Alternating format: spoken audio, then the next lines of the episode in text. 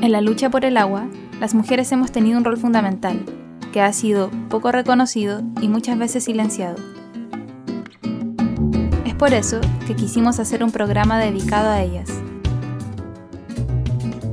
Aquí les presentamos a las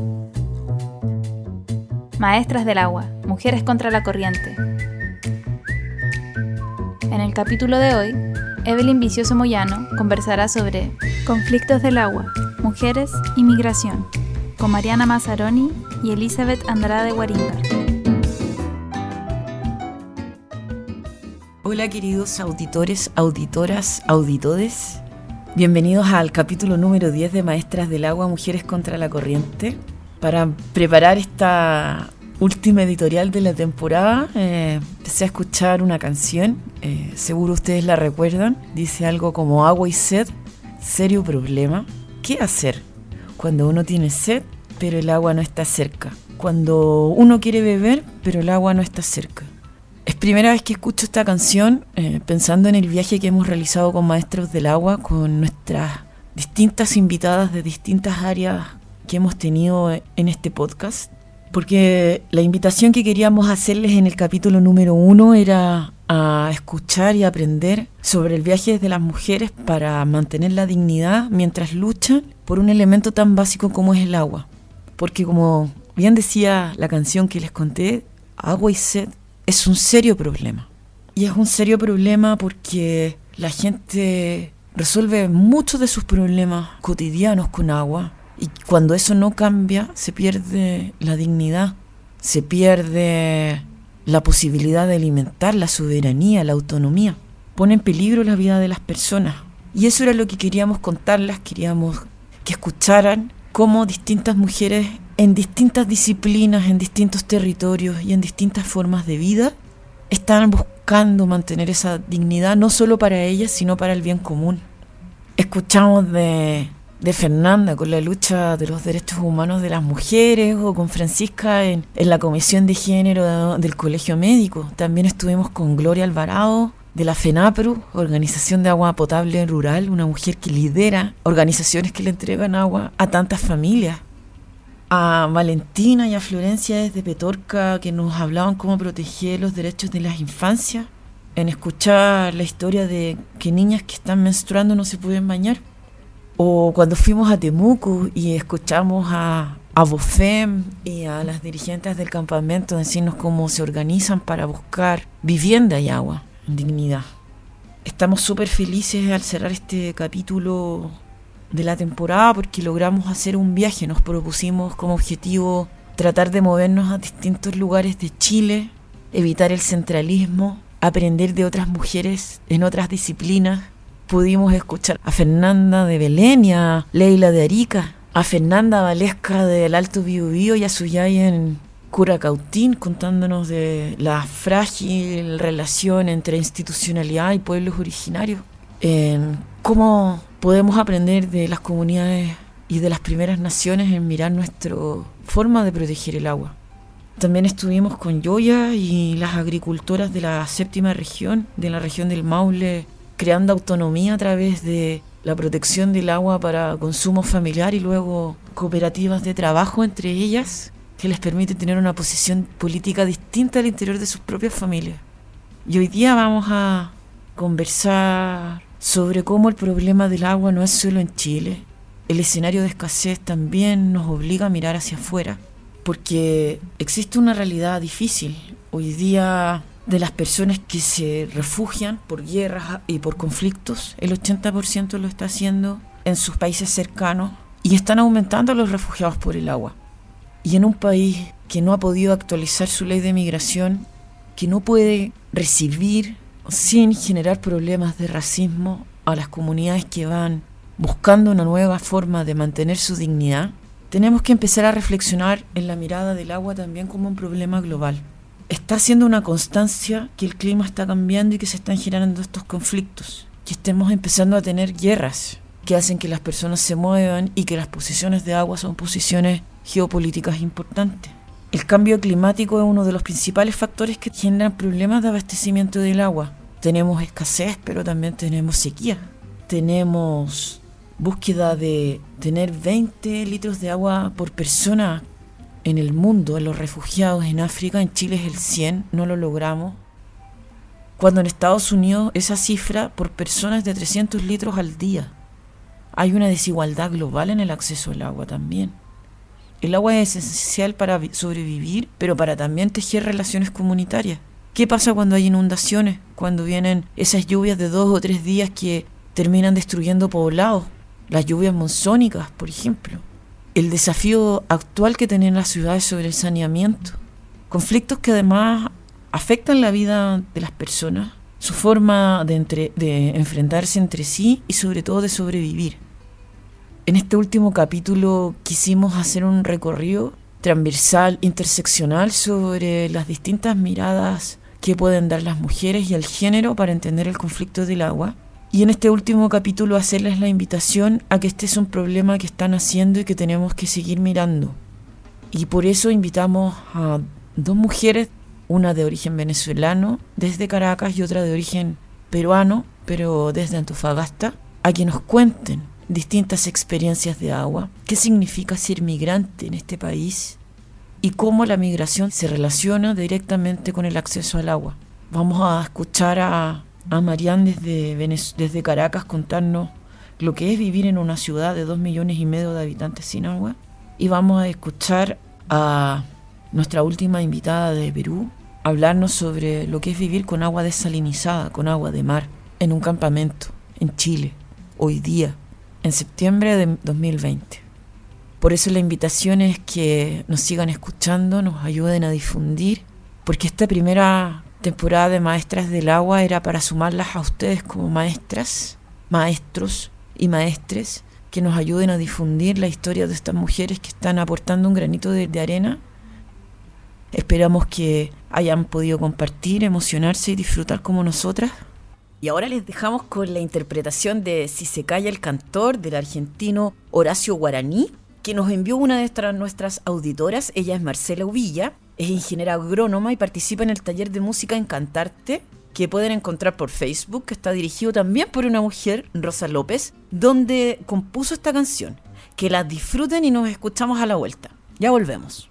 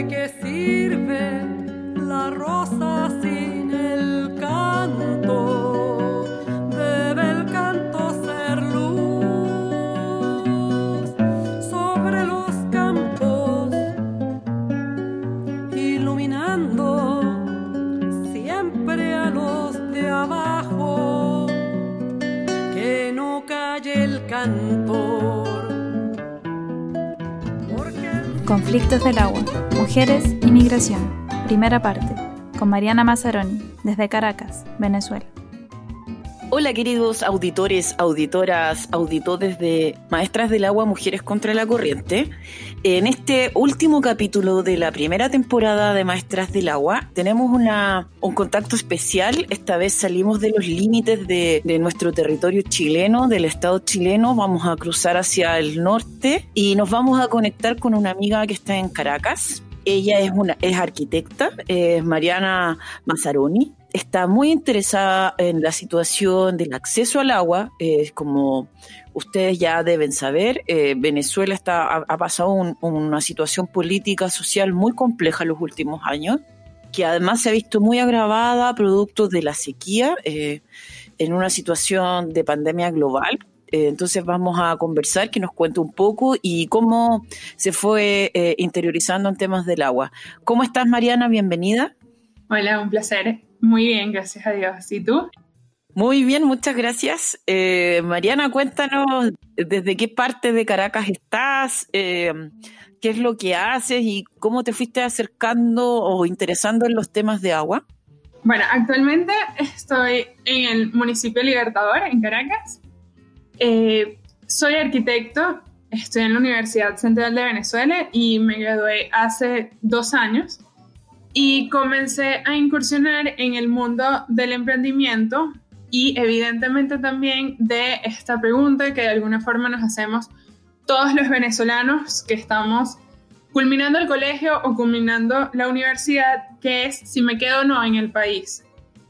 Eh, muchos saben, nosotros por numerosas razones, una de ellas económica y política, terminan los jóvenes migrando a otras partes del mundo y en ese decidir si me quedaba o no, decidí quedarme, decidí emprender y comenzar todo este mundo del emprendimiento, pero también decidí que si me iba a quedar, me iba a quedar con una intención de mejorar el entorno y desde mi comunidad, porque empecé a entender el valor que tiene la comunidad en sí, de mejorar nuestro entorno y de poder ayudar a ese vecino que muchas veces es desconocido y que de alguna forma entre todos vamos generando nuestra realidad un poco desde un punto de vista urbano y arquitectónico, evidentemente, que es como mi sector, pero también entendiendo la ciudad y, la urbe, la parte urbana.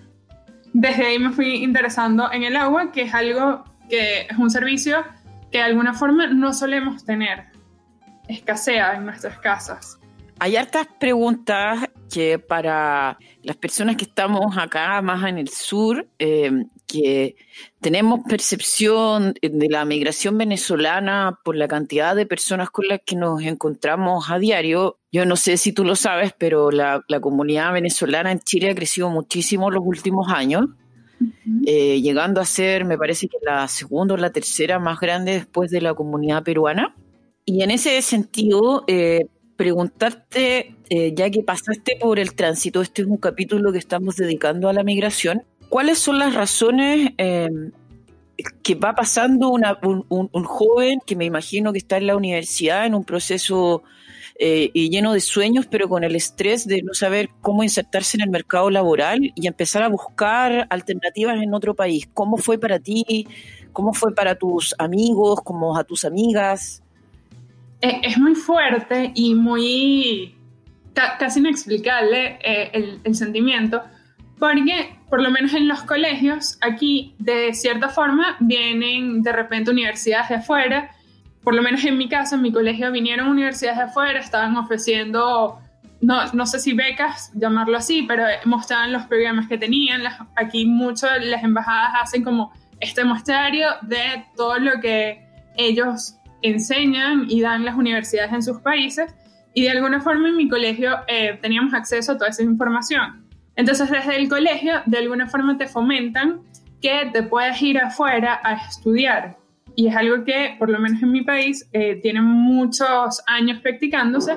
Antes el gobierno ofrecía una beca, eh, se llama Mariscal de Ayacucho o se llamaba, para que la gente fuese a estudiar afuera y todo ese conocimiento luego ellos lo tenían que devolver y al menos estar una, unas cantidades de años aquí utiliza o devolviendo el conocimiento, ya sea en las universidades o en los trabajos, pues se habían capacitado afuera.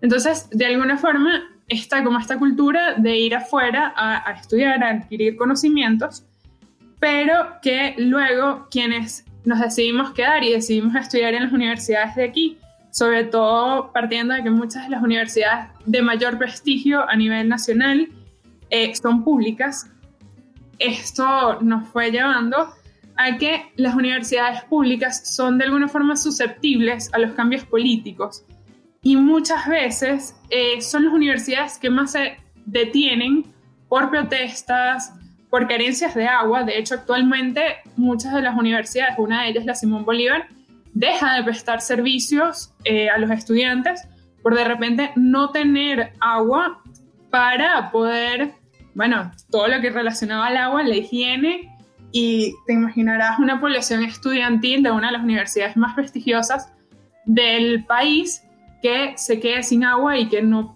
pueda o prefiera decirle a los estudiantes, por favor, no vengan, no, no estamos capacitados para poder ofrecer la educación.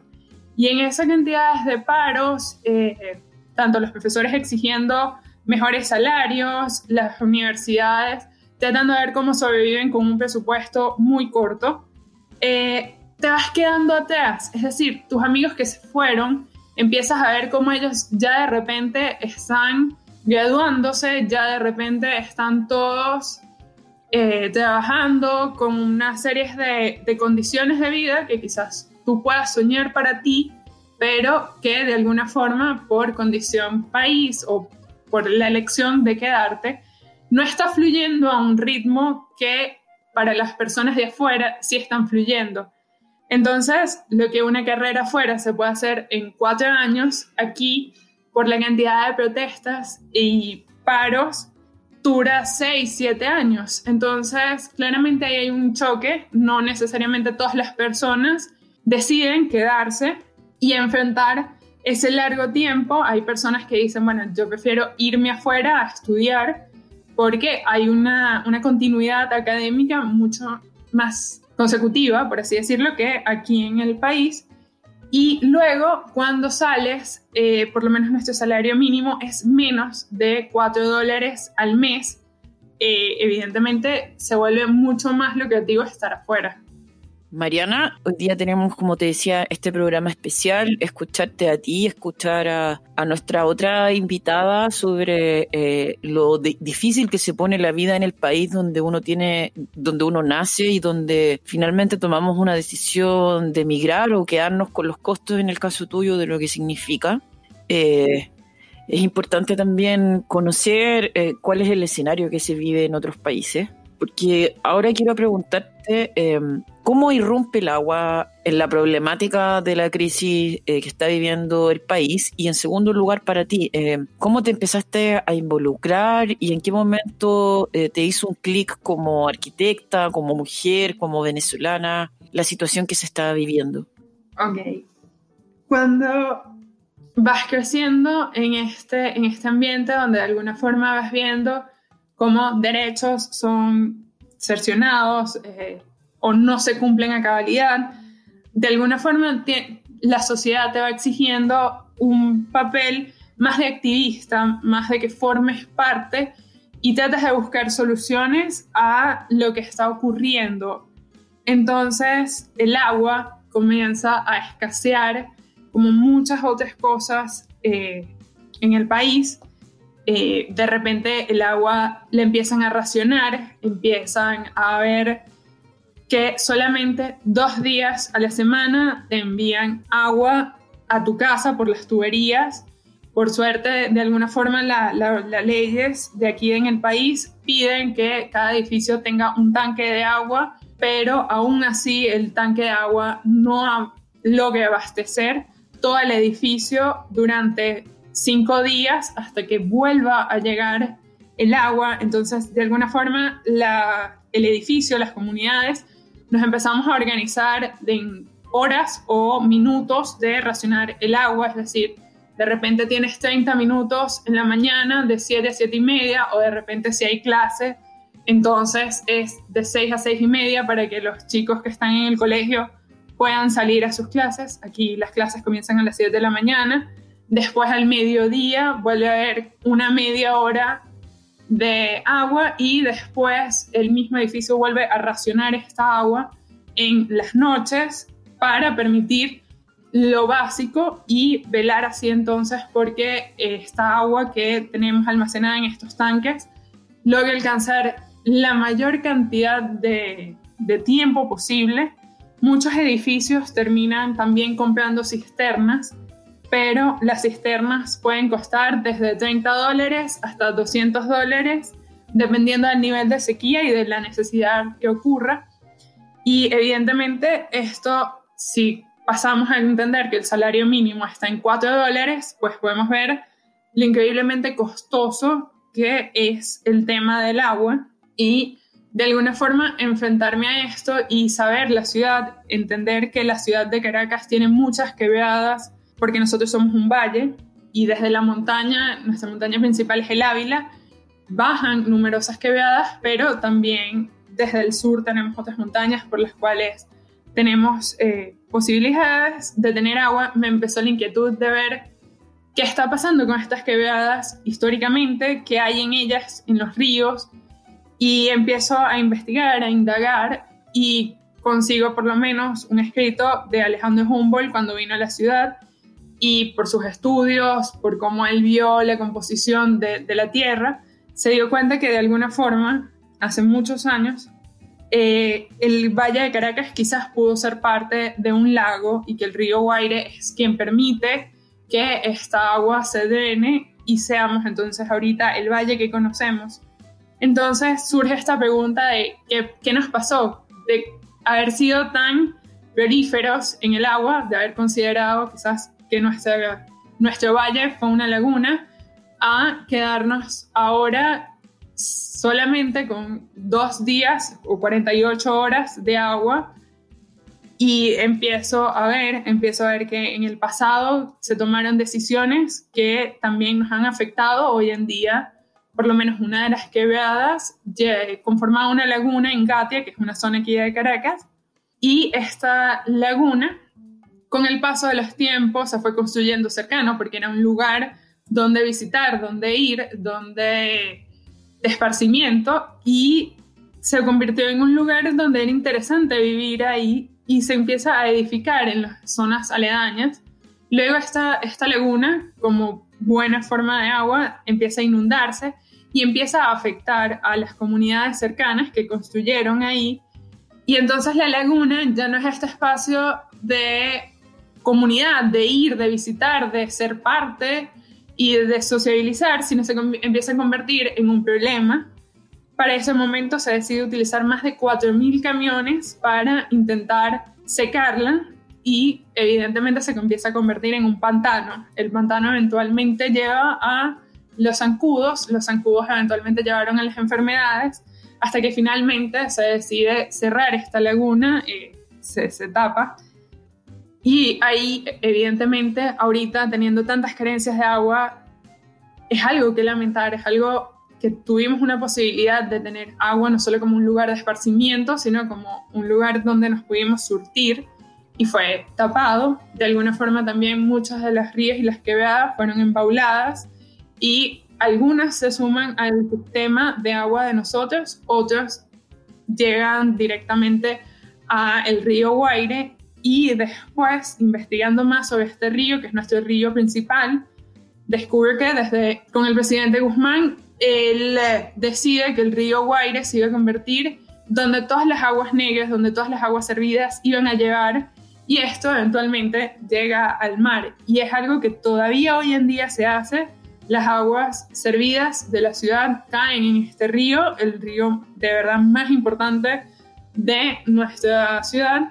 Y no solo contaminamos entonces el agua de este río aquí en Caracas, sino que él para llegar al mar pasan por muchas otras comunidades donde ya no se pueden surtir de agua, no han sido sanadas, evidentemente no tenemos el saneamiento del agua como parte de nuestras políticas de agua ahí tengo hartas preguntas que hacerte porque nos has relatado eh, con muchos detalles la situación como geográfica de la morfología y de las cuencas hidrográficas de Caracas.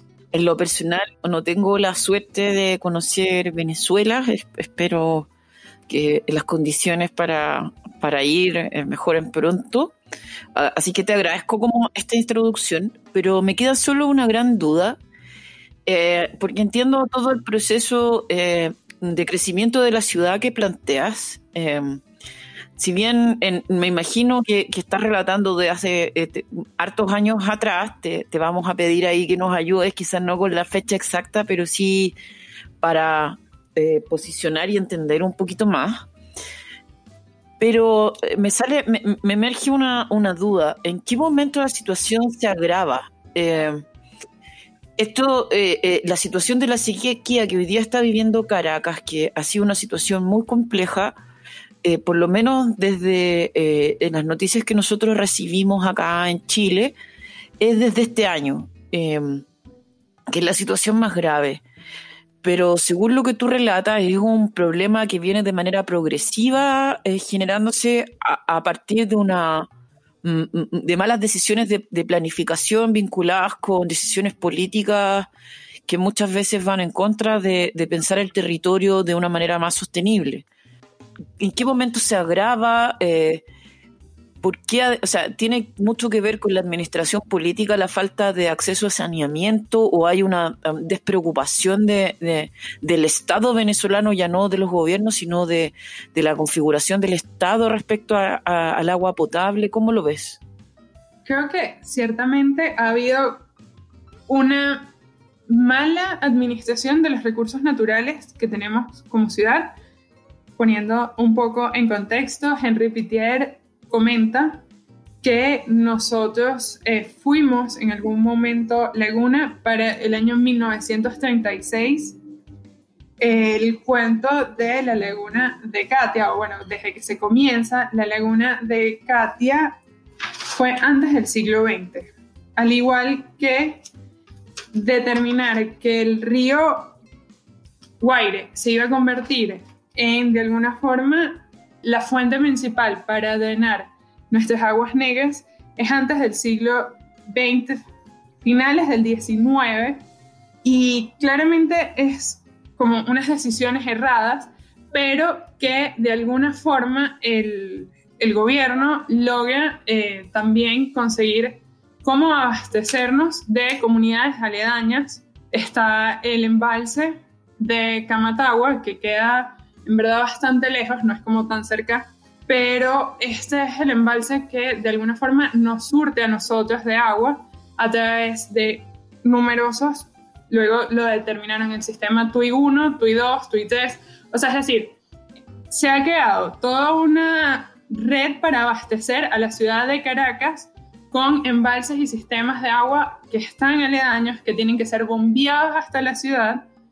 para que veas más o menos la magnitud de este bombeo, esta, este embalse y la mayoría de los sistemas de donde se recoge el agua que llega a la ciudad de Caracas están cerca de los 300 metros sobre el nivel del mar y la ciudad de Caracas queda cerca de los 1000 metros sobre el nivel del mar. Es decir, se requieren grandes cantidades, no solo las distancias que queda tan lejos de la ciudad, sino después todo el bombeo que hay que hacer para subir el agua hasta la ciudad de Caracas y podernos abastecer. Esto funcionó de alguna forma durante todo un periodo, digamos más o menos hasta el 2000, fue funcionando bien. Eh, luego, por unos sistemas donde no se le han hecho mantenimiento, han ido fallando los sistemas y cada vez más ha ido empeorando, pero claramente ha sido por un deterioro donde de repente en el año 2000 comienzan a deteriorarse los pozos, después se empiezan a deteriorar las fuentes donde estamos adquiriendo las aguas y finalmente ahorita lo que estamos viendo es el deterioro de todo el sistema donde no, no están llegando las aguas y también un tema político porque comienza a mezclarse con formas políticas de cómo ellos administran las aguas a la ciudad. Con ese escenario, eh, me imagino, ahí ya relatas eh, la década del 2000, ya eh, instalado el movimiento político más chavista y empiezan los cambios más profundos en Venezuela. Eh, ¿Este colapso cuándo se da? ¿Se da este año? ¿Se da el año pasado? Eh, ¿En qué momento ya la situación se vuelve insostenible? No te tengo la fecha exacta ahorita, pero sé que tiene mucho más de cinco años, en donde comienzan estos racionamientos de dos días a la semana y evidentemente de pasar de tener el acceso al agua en todo momento que te esté llegando agua y de la nada nos quitan el agua durante cinco días a la semana y también, por lo menos en el caso del edificio de mi mamá ocurre, en la planta baja hay un comercio que es una pastelería y consume una buena cantidad de agua. Esta panadería forma parte del edificio, forma parte de, como decirlo, de nuestro ecosistema y también tiene derecho al agua pero de repente nos está consumiendo la mayor cantidad de agua, empieza como una crisis, una zozobra interna por tratar de mantener como esta estabilidad, que luego poco a poco uno se va adaptando y va buscando formas de solucionarlo, pero que en sus principios termina siendo muy indignante. Me imagino que deben ser muy complejas las relaciones comunitarias en los edificios en función de eso. Plantea súper bien ese, dilema, ese, ese conflicto, es decir, todos necesitamos aguas, pero si hay un, representante como un negocio que ocupa más volumen, ¿cómo nos ponemos de acuerdo? ¿Quién es la prioritaria? ¿Cómo dejamos al resto sin agua? ¿Cuál es, la organización? ¿Ese otro, ¿Ese otro negocio o ese otro volumen también genera un negocio? ¿Está pagando también derechos en los edificios? Tampoco le podemos negar el agua para beber a una persona porque es un derecho humano básico. Y me interesa mucho que sigamos conversando sobre esto, Mariana. Pero antes de esto, te voy a invitar a ti y a todos nuestros auditores, auditoras y auditores que nos acompañen en, este último capítulo, en nuestra última cápsula jurídica, que por ser un capítulo final la dividimos en dos, como tenemos dos grandes invitadas. Así que les presento la cápsula jurídica de María José Gutiérrez Daroch, nuestra licenciada en Ciencias Jurídicas y Sociales que está súper pertinente para lo que hemos venido conversando y que nos va a explicar en, esta primera parte eh, eh, vinculado a la conversación que tenemos aquí con eh, Marian de Venezuela y luego nos va a trasladar a, a la reflexión que también hay en Perú. Así que María José, te escuchamos. En Maestras del Agua entendemos que a veces, de tanto escucharlas, muchas palabras, conceptos o ideas pierden significado es por eso que hemos preparado una pequeña cápsula jurídica, donde en cada capítulo María José Gutiérrez Daroch, licenciada en Ciencias Jurídicas y Sociales, hará que hasta los conceptos más complejos cobren sentido. Hoy nos hablará sobre derecho comparado y agua.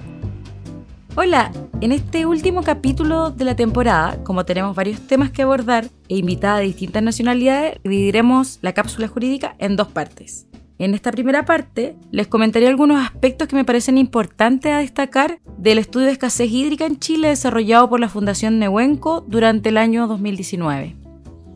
En este estudio se hacen diferencias entre lo que es la escasez hídrica y la sequía, se explica un poco el marco normativo internacional en relación al agua, los problemas que existen en Chile y el marco normativo y las atribuciones que se tienen en relación al agua por parte de las instituciones del Estado y cuál es la visión del agua de este mismo. Así que es bastante completo, pero lo que yo me voy a centrar es en el comparado con otros países y cómo abordan ellos la gestión del agua. Uno de los países estudiados fue Brasil, cuya relevancia tiene que ver con que al igual que Chile se trata de un país con problemas de escasez. En 1997, Brasil dictó una ley que creó la Política Nacional de Recursos Hídricos y estableció un marco legal para el agua dulce en Brasil, mediante el cual pasaron de un sistema desarrollista basado en el uso privado del agua a1 que establece que las aguas son parte del dominio público hídrico y que se encuentra alineado con la evolución de la legislación ambiental que ha tenido lugar ese país en los últimos años. Sin perjuicio de esto que les comento, no es posible hablar de que es un sistema ecologista, porque mantiene muy arraigado el concepto de la función económica del agua, pero tiene una prioridad expresa del acceso humano y una institucionalidad basada en la gestión integrada de cuencas que es algo que explicamos en unas cápsulas pasadas. Un segundo caso es el del Estado de Israel, cuya similitud con Chile tiene que ver con, por ejemplo, que se encuentran separados los derechos de agua de los derechos de la tierra. Es decir, que si yo compro un terreno por el cual pasa un río, ese río no es mío y yo no puedo sacar agua de él. En 1959 se estableció la Ley de Aguas, que dispuso que los recursos hídricos son de propiedad estatal y que se encuentran bajo el control del Estado y al servicio de las personas y de los planes de desarrollo del país. Así incorporaron cerca del 90% del agua dulce a un sistema único de gestión hídrica que permite que la política nacional de agua sea implementada. Otra característica importante es que restringe, de hecho, el derecho privado sobre las aguas, existiendo volúmenes máximos permitidos según el uso del recurso y que son revisados cada vez que la autoridad considera necesario. Además, existe una comisión de agua responsable del recurso hídrico y tiene a cargo determinar las políticas de agua, estableciendo las cuotas, la planificación y el desarrollo del recurso. Por otra parte, Australia, a raíz de la sequía del milenio, como la denominaron ellos, una sequía que duró entre 1995 y el 2012, logró el consenso político en torno a que había una situación de sobreasignación del recurso hídrico, en atención a lo cual desarrolló una reforma profunda a su gestión del agua. Es un recurso público que le pertenece a la corona y es administrado por el ministerio correspondiente de cada estado o territorio. Una particularidad que tiene este país es que existen dos mercados de agua paralelos. Un primero, que es un mercado permanente donde las personas compran y venden sus participaciones de largo plazo, y un segundo mercado que es temporal, donde los licenciatarios negocian volúmenes del recurso en una base diaria.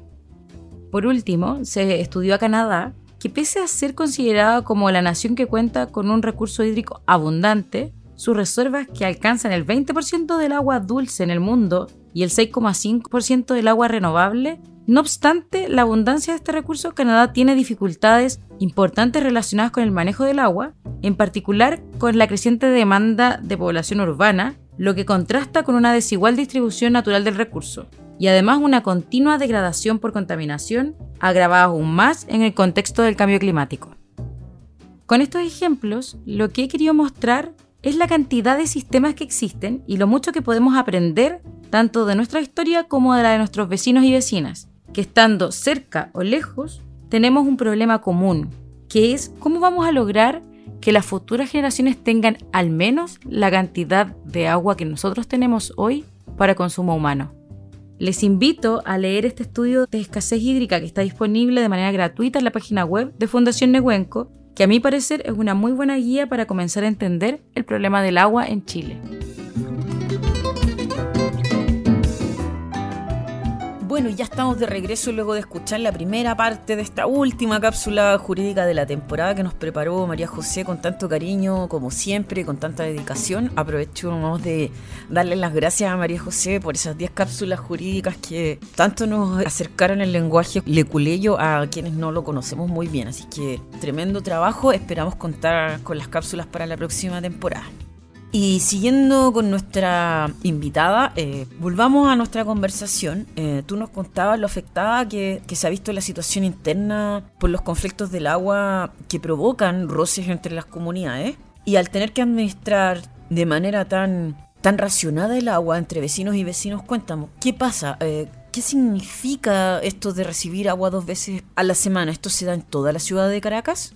Prácticamente en toda Caracas. Eh, se agrava mucho más en comunidades vulnerables, como lo pueden ser, nosotros llamamos barrio, pero son zonas que de alguna forma son autoproducidas, donde el, que les llegue el agua no fue tan planificado. Hay sitios donde las bombas de agua de alguna forma también son eh, propiciadas por las mismas comunidades.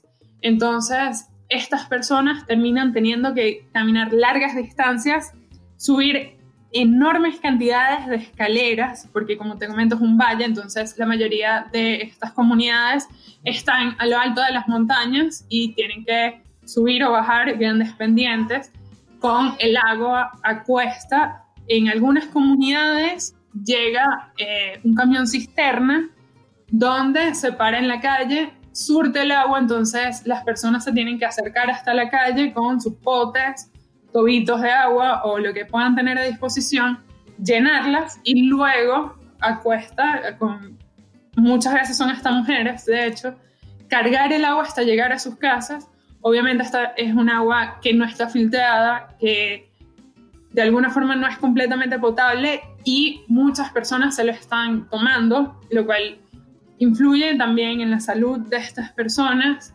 Ha habido proyectos para buscar instaurar en estos lugares o en lugares que puedan ser públicos en estas comunidades filtros de agua comunitarios para que las personas puedan llevar su agua hasta estos, son unos grandes tanques que luego pasan por un filtro y así puedan tener agua filtrada y puedan tomar de eso o puedan cocinar con eso.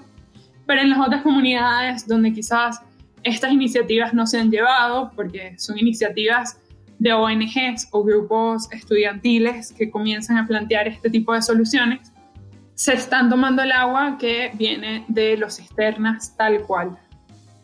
Me imagino la situación sanitaria, hemos escuchado también de la situación del sistema de salud de, Venezuela, que ha estado bien difícil abastecer con medicamentos. Eh, me cuesta dimensionar todo lo que nos planteas en, un escenario de más de COVID. Eh, entonces, para poder eh, irnos como sacando un poco la impresión, ¿cuántas personas viven más o menos ahora en Caracas?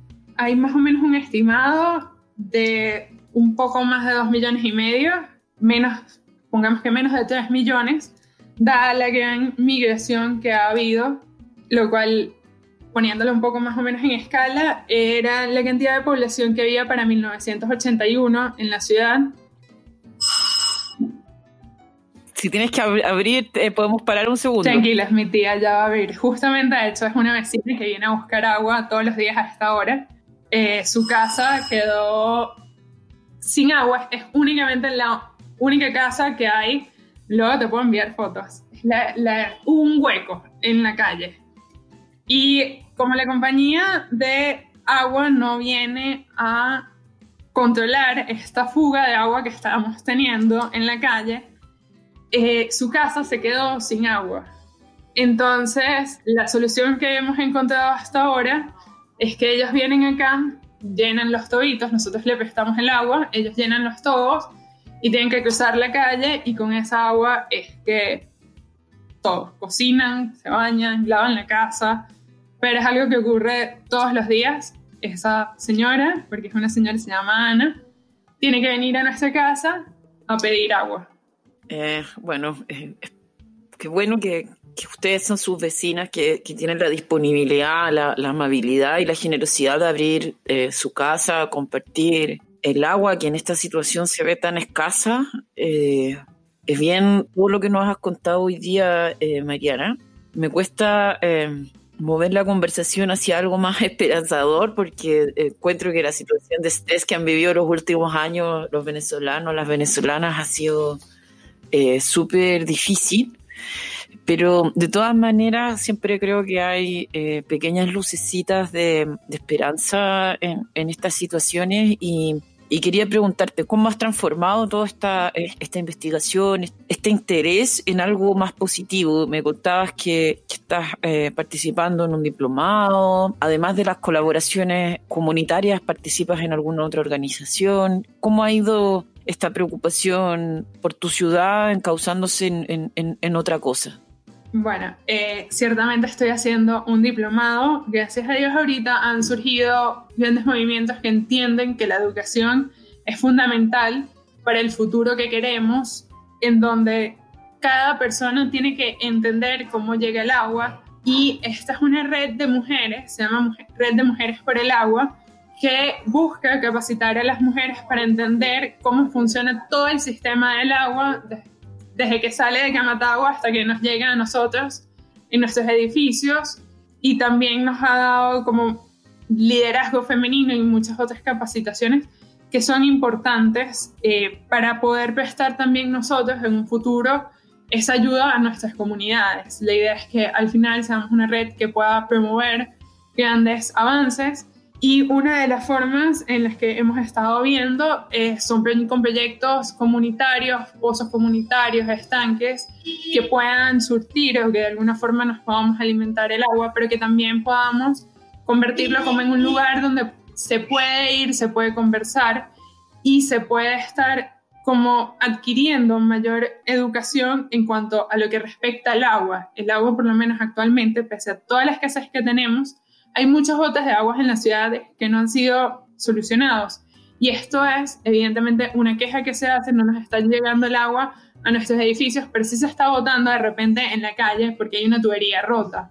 Entonces, es no quedarnos nada más en la queja, es empezar a entender lo que está ocurriendo y cómo nosotros como ciudadanos podemos no solo exigir, sino ser parte de la solución. ¿Quiénes son parte de esta red de mujeres, eh, Mariana? Bueno, comienza con Fundación Ciudad y Glenny, que es una persona increíble que ha estado promocionando y organizando toda esta red. Luego está la Universidad de Monte es una de las universidades privadas eh, del país, conjunto con una red de mujeres que ellos han establecido. Grandes fundaciones también, Monitor Ciudad, que es uno de los programas, de hecho, una de las clases se basó en eso. La idea es que hemos, hemos tenido que, de alguna forma, velar por el derecho al agua y está este monitor que ha dicho, bueno, ok, vamos a hacer que todas nuestras denuncias se entiendan la cantidad de horas al día, a, la semana, disculpa, que nos está llegando el agua, cómo es la calidad del agua. Vamos a ir recogiendo todos esos datos para poder ir a poner una denuncia que sea efectiva, que hable con claridad de lo que estaba pasando. Ellos son parte como de esta iniciativa de quienes están de alguna forma financiando toda esta red y bueno, quienes estamos participando y quienes estamos siendo, adquiriendo todos estos conocimientos en el diplomado, somos más de, creo que 50 mujeres que actualmente estamos estudiando y estamos adquiriendo todos estos conocimientos y esperamos poder ser parte de la solución. Oye, me parece genial que tengan una red de 50 mujeres eh, con toda esa energía, con ese, con esa preocupación por lo comunitario. En los distintos capítulos de Maestras del Agua hemos ido escuchando sobre eso, liderazgos que son activos, muy políticos, pero también muy del cuidado, muy de, de, lo básico, eh, sobre todo pensando en el, en el acceso al derecho humano al agua. Eh, para ir cerrando esta entrevista, darte las gracias, Mariana, eh, contarles a nuestros auditores y a nuestras auditoras y auditores que Mariana yo la conocí a través de Maestras del Agua, ella a través de una red de WhatsApp escuchó el podcast, me hizo algunas preguntas, estuvimos conversando y, nos pareció importante escucharla, escuchar eh, lo que se está viviendo en Venezuela, queremos transmitir que la situación de la escasez hídrica es un problema global, que las soluciones eh, no están dando abasto en los estados, vamos a tener que pensar como humanidad, aunque no hemos tenido nada que ver con la situación de, Venezuela. Eh, bien nos contaba Mariana en un principio eh, que la escasez de agua es una de las razones por pensar migrar y moverse. Entonces hay que mirar este nuevo desafío porque estas migraciones van a seguir eh, existiendo, la situación del agua y, la importancia de organizarse como lo están haciendo ustedes, Mariana. Así que te mando un beso gigante, un abrazo desde, desde acá. Eh, contarte, como te decía, eh, que nosotros estamos entrando en un proceso constituyente. Preguntarte para ti qué luego te parece fundamental en una constitución para proteger el derecho al acceso al agua y al saneamiento y, los derechos de las mujeres. Eh, si quieres contarnos, ustedes ya vivieron un proceso constitucional y eso, y al final, eh, si quieres cerrar con alguna idea, eh, compartirnos algo o, o, algún lugar donde conocer más del proyecto de las redes de mujeres, por favor, utiliza el micrófono. Bueno, con respecto a atravesar una constituyente, creo que es muy diferente las formas en que se están dando. Espero que allá puedan velar por el derecho al agua, que además sea una constitución que sea respetada, que también se entienda que los recursos naturales que toda ciudad tiene deben ser considerados como los recursos quizás más valiosos y que deben ser respetados, pero que también se les tiene que generar una gran conciencia de los ciudadanos. Es decir, si para el siglo XIX o antes los caraqueños hubieran tenido esa visión de respetar esa laguna en Katia, quizás ahorita nuestra conexión con la naturaleza desde la ciudad sería mucho más amable y con una mayor conciencia. Creo que velar por la naturaleza, velar por los recursos naturales es fundamental. Y desde el punto de vista de la mujer, donde claramente es tan necesario que el agua esté en las casas, no solo por todo el tema que las mujeres de alguna forma se encargan de las casas, sino también por cuando viene la menstruación y todo este asunto se requiere tener agua en las casas. Entonces considero que es fundamental que las mujeres tomemos un papel más de activista y estemos velando porque el agua siempre esté llegando a nuestras casas. Eh, Oye, un tremendo mensaje. Em, nosotros hicimos un capítulo sobre salud, eh, mujeres y agua, con la importancia. Yo creo que tú nos pusiste en un plano distinto. Eh, no, no, hemos vivido la situación de que en las universidades no haya agua. Por suerte solo hemos llegado que colegios en algunas localidades, pero eh, nos pusiste en una dimensión distinta que hay que tener mucho ojo porque puede ser realidad lo más, más rápido de lo que uno se imagina. Así que darte las gracias, Mariana. No sé si quieres decir algo finalmente o, contarnos algo más. Bueno, principalmente creo que de todo esto que suena caótico y es caótico, creo que la educación es lo más clave y lo más fundamental y lo que más me gusta de este podcast, que estás buscando de alguna forma educar y mostrar otros puntos de vista de algo que de alguna forma se puede estar dando por sentado. Es decir, personas que no han vivido esta carencia de agua puede estar dando por sentado que el agua siempre les va a estar llegando a sus hogares y se requiere de mucha educación, entender no solo el cómo te está llegando, sino cómo puedes hacer un buen uso de esa agua. Creo que deberías de continuar con esta labor de educar, de transmitir estos conocimientos a todas aquellas personas que te escuchan y ojalá tu comunidad siga creciendo. Muchas gracias. Esperamos este nuestro último capítulo de la primera temporada. Esperamos estar el próximo año haciendo una temporada nueva, así que ahí te vamos a contar, Mariana. Te mandamos un abrazo y piensa la canción que nos quieras regalar. Puede ser alguna artista venezolana si que te interesa, ¿ya? Escogí una canción que representa muy bien a los venezolanos. De hecho, Simón Díaz lo llaman el tío Simón aquí, tiene como gran representación en nuestra identidad local, pero esta, eh, esta composición a capela la hace un grupo llamado Vocus, que son increíbles, está compuesto por cinco mujeres y, y bueno, en verdad espero que les guste mucho. Luna, luna, luna, luna una garza mora dándole combate a un río. Así es como se enamora. Así es como se enamora tu corazón con el mío.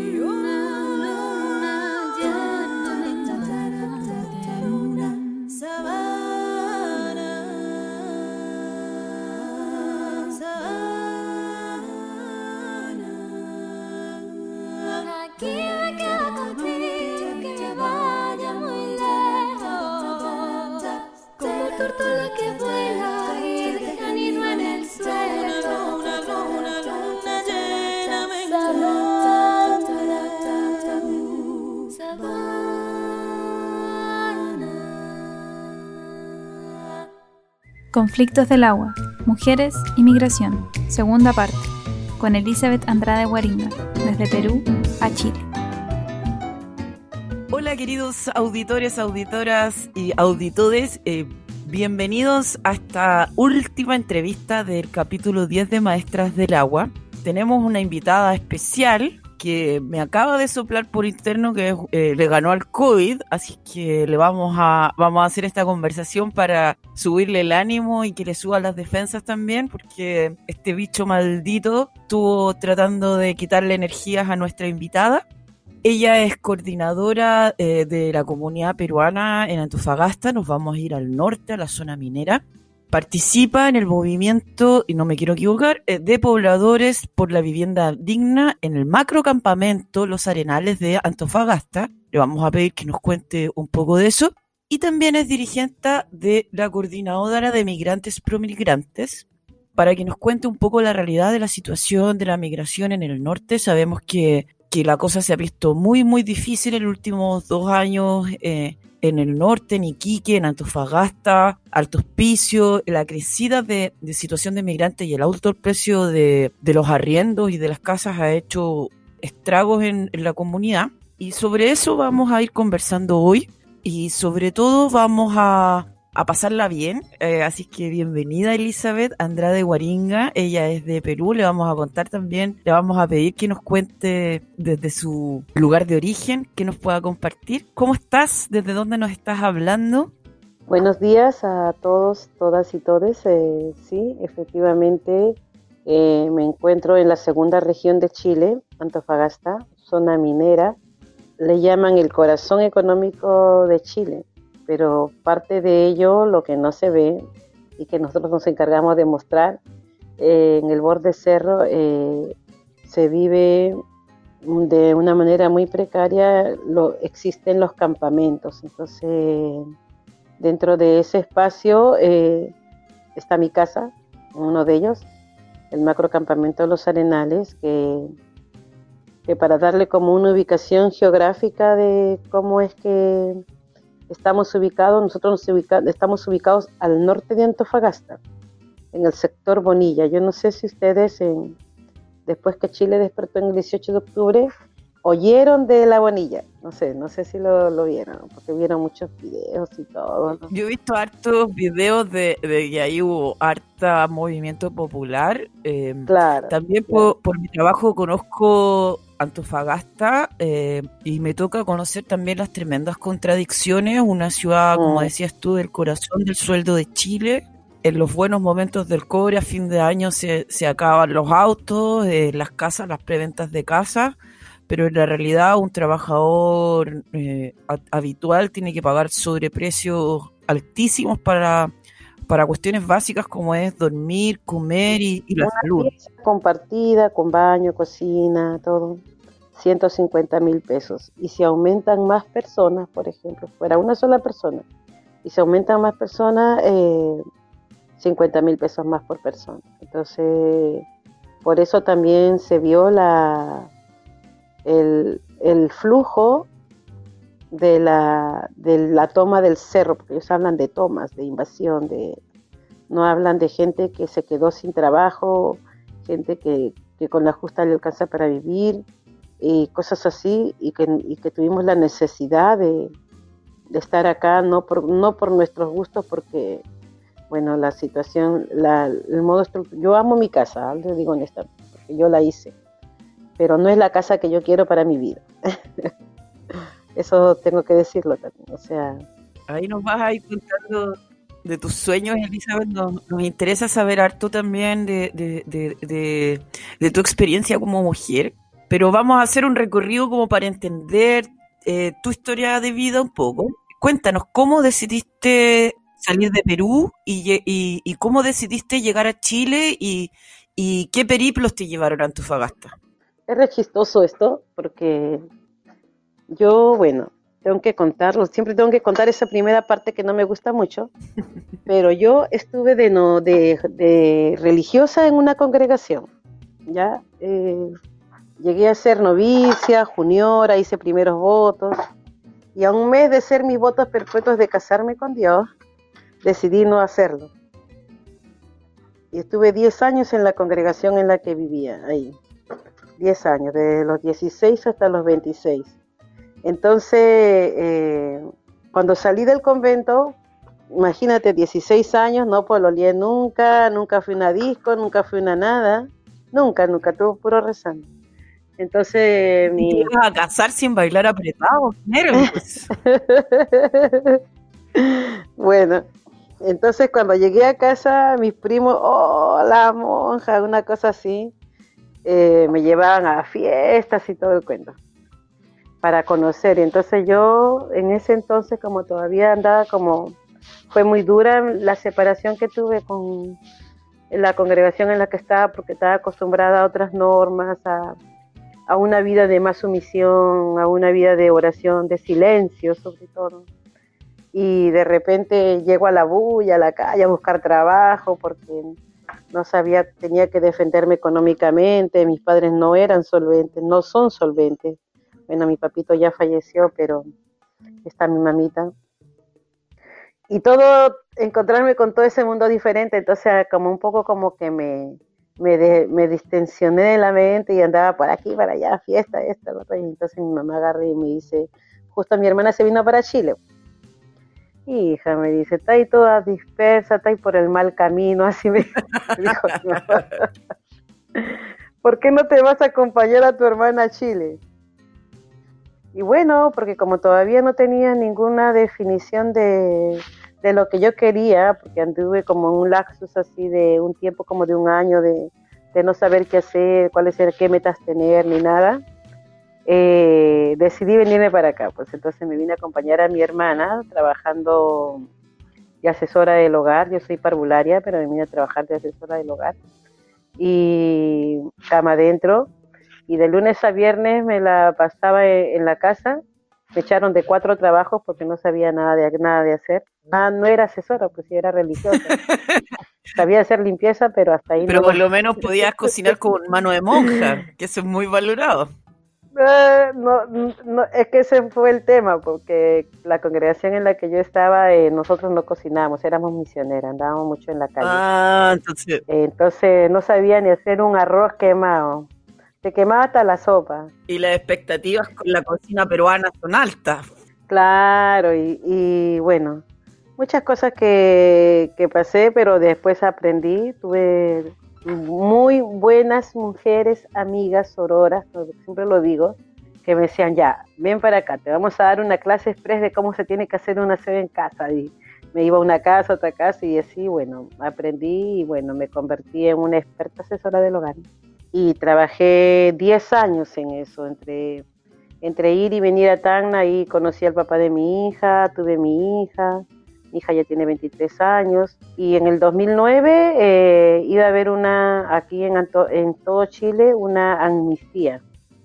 ¿Ya? Y yo trabajaba sin documentos, pues o sea, trabajaba solamente con el permiso del salvoconducto. Elizabeth, tú llegaste con la primera oleada de, de migración peruana que estamos hablando hace como unos 10, 15 años atrás, ¿no? Donde era particularmente mucho... Mucho más. En el año, yo vine en el año 95. Mm, claro, al, te tocó los, al principio, al principio de la, de la fuerza de oleada migratoria peruana. Fuimos como uno de los primeros que llegamos para acá. ¿Cómo fue llegar a Chile, un país que, que no tiene mucha tradición, que no tenía en esa época tradición de, interculturalidad, eh, mucho menos capacidades culturales también para ver las diferencias con nuestros vecinos? Tenemos una educación muy centrada en, en valores patrióticos, pero poco en la interculturalidad. ¿Cómo, ¿Cómo te sentiste tú al principio? ¿Qué es lo que te costó? Bueno, quiero decirlo, también eso hay que reconocerlo, que Arica, porque yo iba tan Arica, Arica, Tacna en ese entonces, los primeros 10 años estuve ahí, ¿ya? Entonces, eh, la diferencia entre la primera y segunda región es completamente abismal, te lo digo pero en la primera región, por ejemplo, los, los vecinos chilenos ariquíes están acostumbrados a convivir con los, los, con los peruanos. Es una comunidad muy rotante, van y vienen, vienen y van y así. Entonces, las relaciones no eran tan, tan discriminatorias como las que están aquí en la segunda, tercera, cuarta región. Cuando, por ejemplo, ahora que he conocido casi todo Chile, me puedo, puedo diferenciar el trato es mucho más amable y todo. Arica me decía, es una ciudad con mayor capacidad de integración. Los racistas eran los peruanos, fíjate tú. Y en Antofagasta, ¿cuándo te diste cuenta de la realidad del resto del país? Cuando en el 2009 vine para acá y salí a querer conocer a mi vecina y, y viví siete años en, ese, en esa población y nunca supe cómo se llamaba, por ejemplo. Nunca supe cómo se llamaba la vecina, nunca me invitó, por más que salí así a mirar afuera y hacía que mi hija jugara para que salga la vecina y nunca, nos veían venir y como que se metían a sus casas. Eh, después hubo unos vecinos ahí que, que eran muy viejitos y que nosotros lo adoptamos porque nosotros los veíamos como muy abandonados todos, pero fueron ellos dos los únicos que estuvieron como muy cerca de nosotros, de mi hija y de mí. Ah, y cuando iba a trabajar a, Jardines del Sur, estas peruanas que nos vienen a quitar el trabajo. Y yo, bueno, siempre he tenido ese carácter de, de defenderme. Mi papá me decía, nunca permitas que nadie te pisotee ni nada. Yo le decía, ¿por qué te quita el trabajo? A ver, dime tú. ¿Acaso me he ido ante tu jefe y decir, señora, sáquela a ella para entrar yo? No, que ustedes son unas, ah, no puedo decir la frase, pero porque si le dicen venga a las seis, vienes a las seis, te quedas, hasta las cinco, te quedas hasta las cinco. A ver, le dije sí. Mi jefa me dice a mí, si puedes venir a las seis de la mañana, te pago esto. Yo quiero trabajar, quiero ganar, estoy sola con mi hija.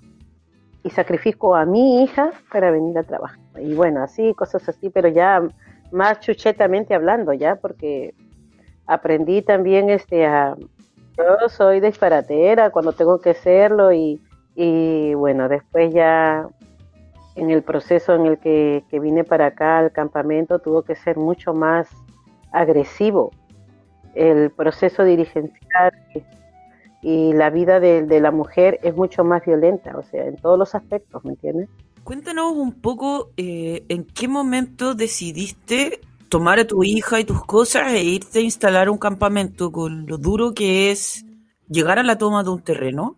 ¿Cómo te sentías? ¿Cuáles eran tus temores? Fue una decisión no voluntaria, hay que decirlo, porque era una, tenía que tomar esa decisión radical, porque yo también he sido de las personas que decía, ay, ¿cómo voy a ir a campamento? No, pero también estaba pasando por un muy crítico momento personal de violencia intrafamiliar de muchos años de violencia intrafamiliar y que yo misma me cuestionaba y me decía, eh, ¿qué va a pasar conmigo de aquí a 10 años? ¿O seré una víctima más y todo eso? Entonces estaba, mira, el chip que me dio la, vida, estaba eh, caminando por la, calle Mata con y justo ese día, 8 de noviembre, hasta ahora me acuerdo la fecha, día de la violencia, de la violencia de la mujer, pasé por ahí y vi un este unas chicas que ahora sé cómo se llaman, son las, las perras danza, y a él no le gusta que le digan dance, las perras danza, que estaban haciendo una, un stand ahí, bailando y, expresando todos los tipos de las violencias que las mujeres pasan y que nosotros como mujeres no nos damos cuenta. Y cuál podría haber sido nuestra final de nuestra historia si, si en realidad no despertamos, una cosa. Y ahí contaron la historia de una niña que, que mataron, Jimena Cortés. Y me puse a llorar y a llorar y a llorar. Decía, no, yo no quiero, yo no quiero, yo no quiero. Y tuve que empezar a tomar decisiones. Trabajaba en un colegio, ganaba 350 mil. Y la pura casa mía valía 350 mil pesos donde yo vivía. Porque mi ex marido ganaba 2, 3 millones, o sea, tenía plata. Disculpa la pregunta, ¿tu marido eh, trabajaba en las minas? ¿Tenía como la cultura eh, tradicional minera? Sí. Pues. No quiero meterme ahí, pero sí, sí hay que decir que la, la, distancia de sueldos que hay en las minas genera problemas también, genera percepciones distintas de lo que uno tiene que construir como sociedad. Era, era aparte de ser abusador, mingoneaba mi sueldo porque era ínfimo, obviamente, a la UDEN y todo eso. Pero bueno, eso ya son historias que ya están superadas, nada. Te felicitamos, ¿ah? No es difícil. Los cuento nada más como referencia y sobre todo porque si alguna mujer me está escuchando acá y está pasando por el mismo momento que yo pasé, les digo que sí se puede.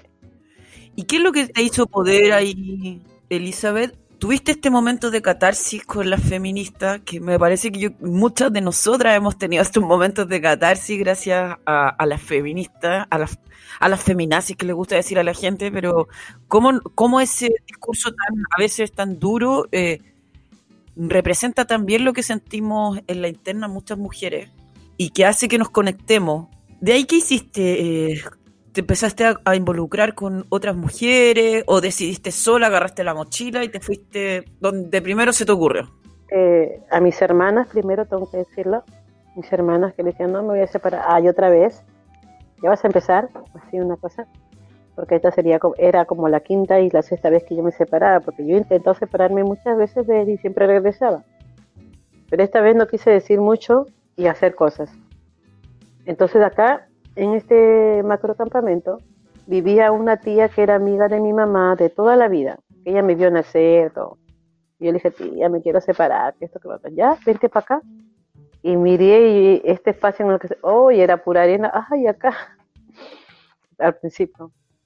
Y bueno, ya hice toda una estrategia, todo.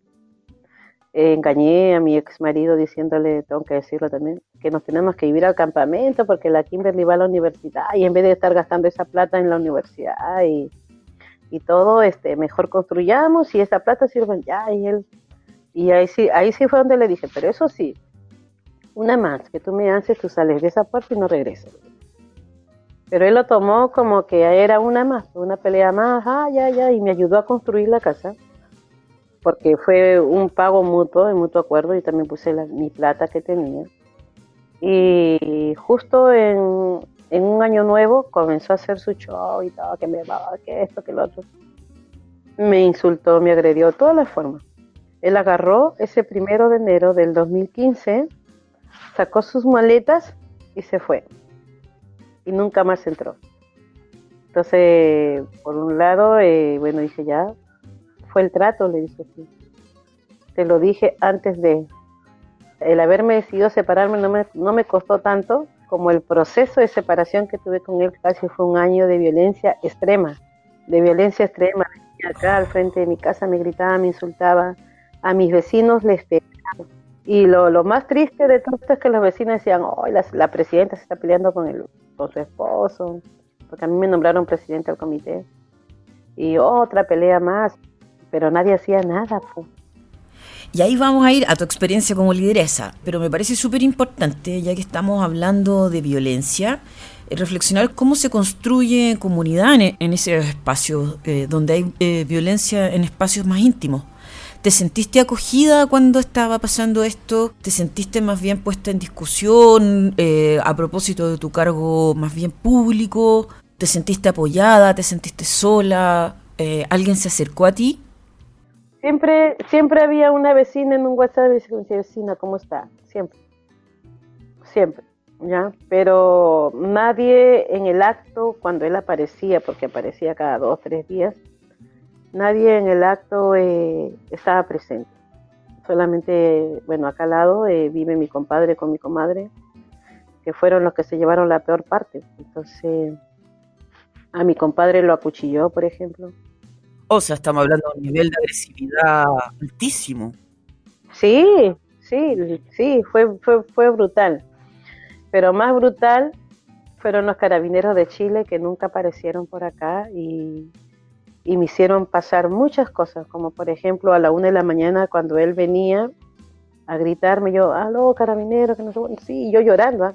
está viniendo, me está amenazando, está atacando. ¿Y sabes lo que me decían los carabineros? Me decían, señora, me decía, no conocemos, espérenos en un punto referencial, yo en chala, eh, con, asustada, todo, esperando una, dos, tres horas. Para que no llegaran. No aparecían y nunca llegaron. Entonces, mi hija a mi lado y mi hija así como al pendiente si parecía el papá y todo eso. Fue brutal. Me imagino. Fue brutal. Y después cuando, cuando yo tuve la oportunidad ya, porque te estoy hablando que ese proceso duró como un año, pedí orden de alejamiento y todo. Y a la hora de la, a la hora de la audiencia, le dicen a él, señor, ¿usted hizo esto? Sí. ¿Lo va a volver a hacer? No.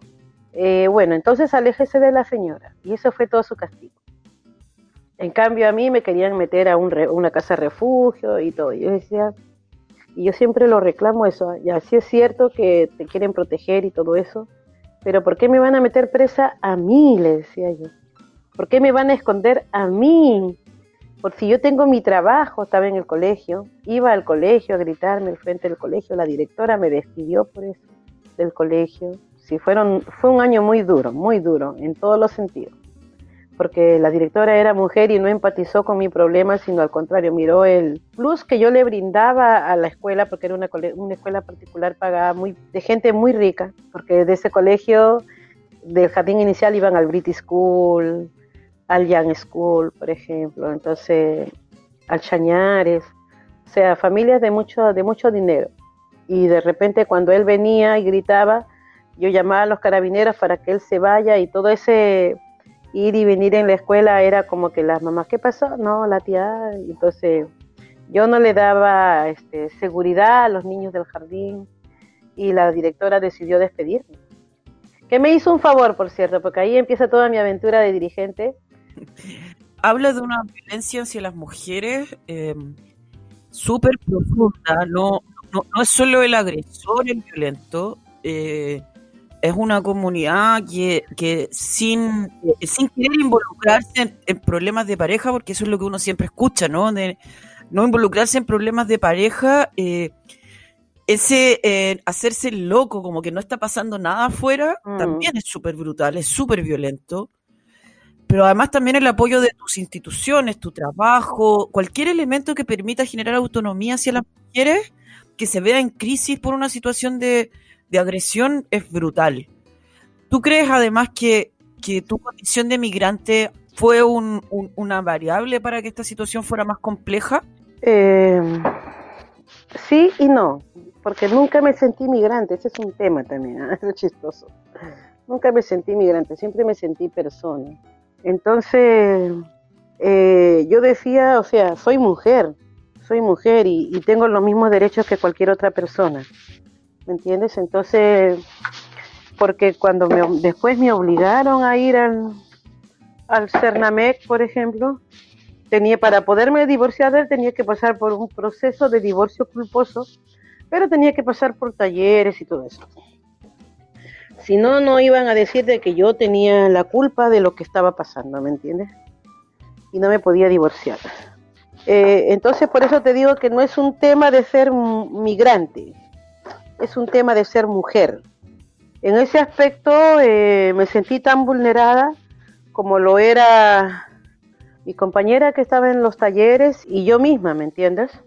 Después iba descubriendo que la situación de ser mujer y la situación de ser migrante eh, se complejiza un poquito más porque, por ejemplo, yo nunca pude ejercer mi carrera acá como profesora de párvulos siempre fui asistente de párvulo, con mi título de profesora de párvulo. Elizabeth, quiero llegar a tu historia de dirigente. Eh, me interesa muchísimo conocer cómo llegaste a, estar liderando aquí la, lucha en el campamento. Ya nos has contado quién es la mujer que está detrás de, ese trabajo, de ese liderazgo, cosa que es súper importante para entender tus motivaciones y, y, tu energía para poder trabajar en pos del bien común. Y ahora me gustaría que profundizamos cómo llegaste a convertir esa energía en realidad, cómo llegaste a ese cargo. Pero antes vamos a pedirte un minuto, tengo que pedirte que paremos un poquito la conversación para que demos paso a la segunda cápsula jurídica de, este capítulo final de la temporada, que María José preparó como cierre de, de este proceso y vamos ya con esta, la cápsula jurídica número 11. Vamos a darte muchas gracias María José por esto, así es que te vamos a escuchar y vamos a volver luego con Elizabeth a retomar esta conversación que tenemos desde Antofagasta. María José, te escuchamos. En Maestras del Agua entendemos que a veces, de tanto escucharlas, muchas palabras, conceptos o ideas pierden significado.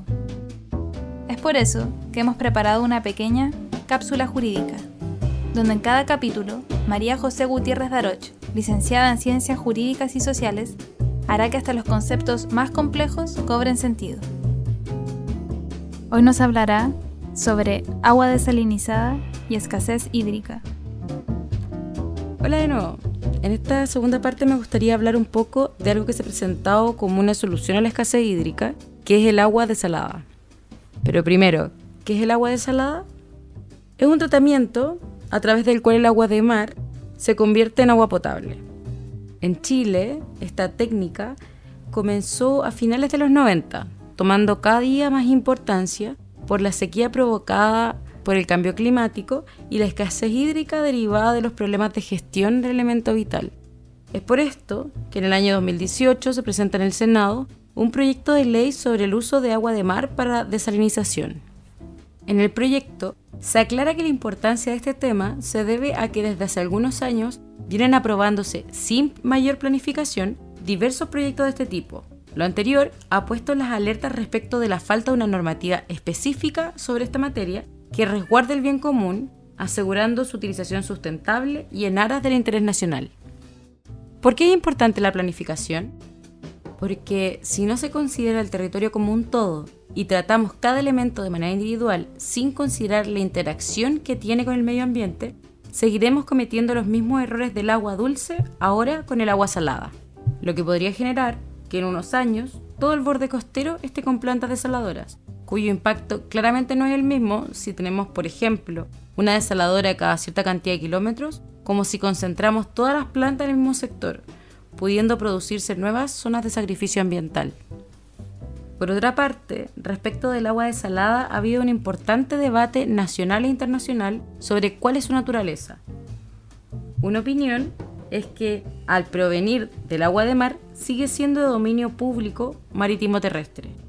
Por otro lado, y la opinión contraria, es que la desalación transforma el agua, lo que la volvería un producto industrial libremente transable en el mercado. ¿Por qué sería importante qué visión se plasma en las leyes?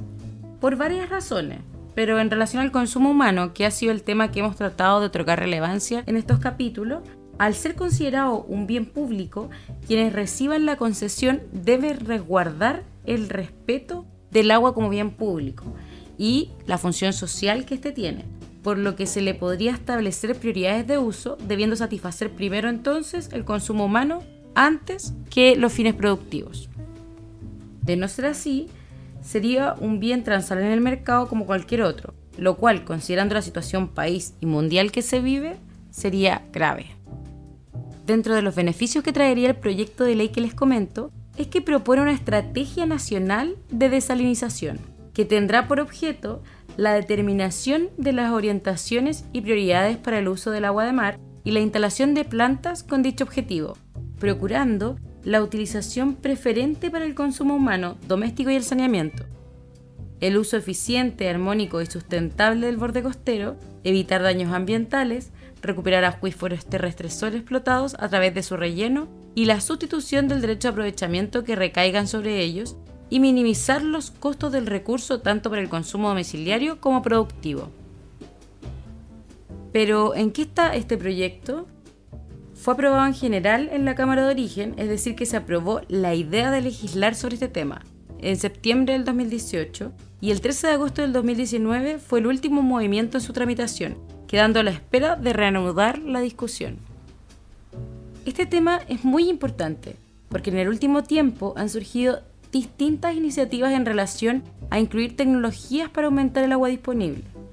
Nuestra opinión es que en Chile el problema más importante es de gestión del agua, existiendo una gran dispersión administrativa. A esto se suma la falta de información en relación al agua dulce. Hoy en Chile no sabemos cuánta agua hay. Por tanto, lo primero es invertir en métodos de información para que con eso en mano podamos tomar decisiones de qué es lo que se necesita para solucionar el problema. Mientras eso no pase, iniciativas como el agua desalada son solo medidas parche que por falta de claridad y regulación pueden incluso agravar el problema. Con esto en mente, si a usted le preguntan sobre las desalinizadoras, ¿qué respondería?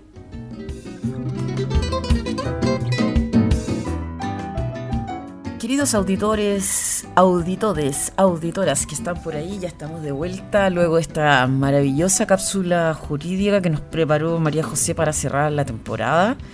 Como siempre, información precisa y útil. Y para continuar la conversación que teníamos con Elizabeth, eh, vamos a volver donde lo dejamos. Cuéntanos un poquito cómo llegaste a hacerte cargo, eh, a liderar este proceso en el macrocampamento Los Arenales de Antofagasta y a ponerte en una posición más política respecto a la situación de exclusión que se vive eh, por ser migrante en Chile. ¿En qué momento empezaste a asumir ese activismo?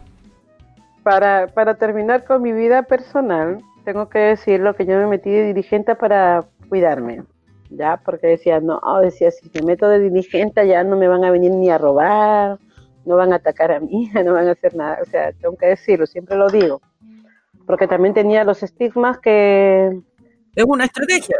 Claro, claro. Tengo la capacidad para hacer este, para dirigir un grupo, porque lo tenía, tuve, por algo no tuve 10 años de monja, trabajé con mucha gente, muchísima, entonces la capacidad de, de, llegar a la gente la tengo, hablo con el corazón y todo eso, y ya, con esto me salgo, ya no me... Y así fue, nunca me, nunca... ¿Y tu formación como, como misionera también? Eh, uno puede ser, yo soy bien crítica de la Iglesia Católica en hartas cosas, pero también me eduqué en un colegio católico y hay un y te enseñan a trabajar con las comunidades. Eh, que es una expertía en las ciencias sociales, pero que se aprende en el día a día. Entonces, ahí hay un ejercicio profesional no reconocido gigante de 10 años de trabajo eh, en tu organización religiosa. Eso que es que esa es otra historia, porque no les voy a contar, por ejemplo, todo lo violento que fue mi salida y cómo salí, porque eso fue, es otra cosa. Es otra entrevista. y otra violencia También de violencia.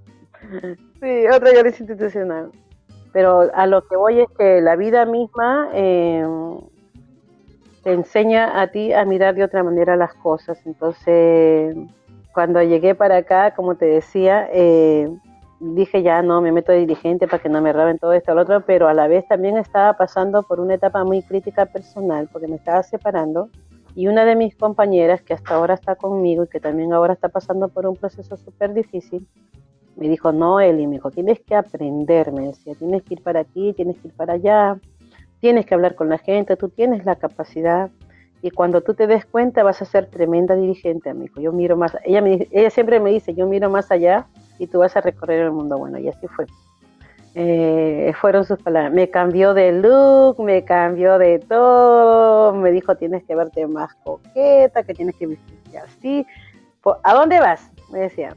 Eh, voy no, esa ropa, no, next, me botó todo mi ropero, así, me dijeron, ese corte de pelo no va, esa peinada no va, este es el maquillaje, y, y bueno, ahí ya cinco años, cuatro años que estuve en ese proceso y que después también fui aprendiendo, estoy estudiando trabajo, estuve estudiando trabajo social en la universidad, entonces todas esas cosas, este, me hicieron entender técnicamente que este mundo eh, no se puede solamente esperar en una burbuja, sino hay que salir de ella para poder mirar un poquito más allá y sobre todo compenetrarse con el dolor de las personas y que ese dolor sea una fuerza para salir adelante. Y esa es como la esencia de, de lo que se vivió en mis inicios como dirigente, porque yo estaba en mi proceso personal liberándome del hombre violento, pero a la vez luchando con la violencia institucional que, nos, se nos presentaba día a día aquí en el macrocampamento.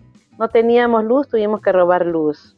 Vamos para allá porque este podcast es sobre eh, recursos naturales, principalmente sobre agua. Tuvimos una entrevistada de, un campamento en Temuco, pero Antofagasta es una situación diametralmente distinta. Ustedes están ubicados en el desierto más árido del mundo. El agua es probablemente un, mucho más caro que el petróleo, si uno lo pone como en nivel de importancia. Eh, la gestión es difícil, pero también la gestión del suelo. Antofagasta ha vivido un alza de precios de vivienda en los últimos años muchísimo. Tiene pocos lugares, para quienes no lo sepan, tiene pocos lugares que con eh, capacidad de poder construir y esos pocos lugares que quedan están siendo administrados para explotar al máximo el precio del suelo, lo que ha sido un gatillante para que muchas familias eh, tengan que irse a campamentos. Al mercado laboral está más competitivo. Y ahí preguntarte a ti, eh, Elizabeth, ¿cuáles son los principales problemas que viven ustedes en el campamento? ¿Y en qué momento como organizaciones, como colectivo, deciden como levantar no solo la, bandera de la vivienda digna, sino también la, la bandera de los derechos de, de las personas en, en, situación de movilidad. Ya, mira, en el 2015 cuando se inició este macrocampamento, el macrocampamento nace en el 2013, hay que decirlo, pero en el 2015 se expandió. Yo vine en ese año también. Entonces, este, llegan órdenes de desalojo, desalojo para todo el borde cerro, porque el borde cerro, eh, según el Ministerio de Vivienda, es un riesgo de aluvión para la gente que vive ahí. O sea, la referencia es el aluvión que hubo en el año 91, donde si tú supiste, murieron más de 100 familias, todo un pueblo. Entonces, el vivir acá es un riesgo constante, entonces, según ellos. Entonces yo le dije, y si, si es un riesgo constante, ¿por qué reconstruyeron casas en el mismo lugar donde hubo el aluvión, por ejemplo? Porque los riesgos son mitigables. ¿Me entienden? Entonces yo le dije, ¿y ustedes por qué construyen en la orilla del mar tremendos edificios, enormes edificios, frente a la playa, a muy pocos metros de la playa? ¿Acaso no es riesgoso vivir en el mar? Y si hay un tsunami, ¿qué pasa con esa familia? Y ese es mi discurso, o sea, es tan riesgoso vivir en el borde mar como es tan riesgoso vivir en el borde cerro. Pero todos esos riesgos son mitigables en la medida en que la gente se organiza.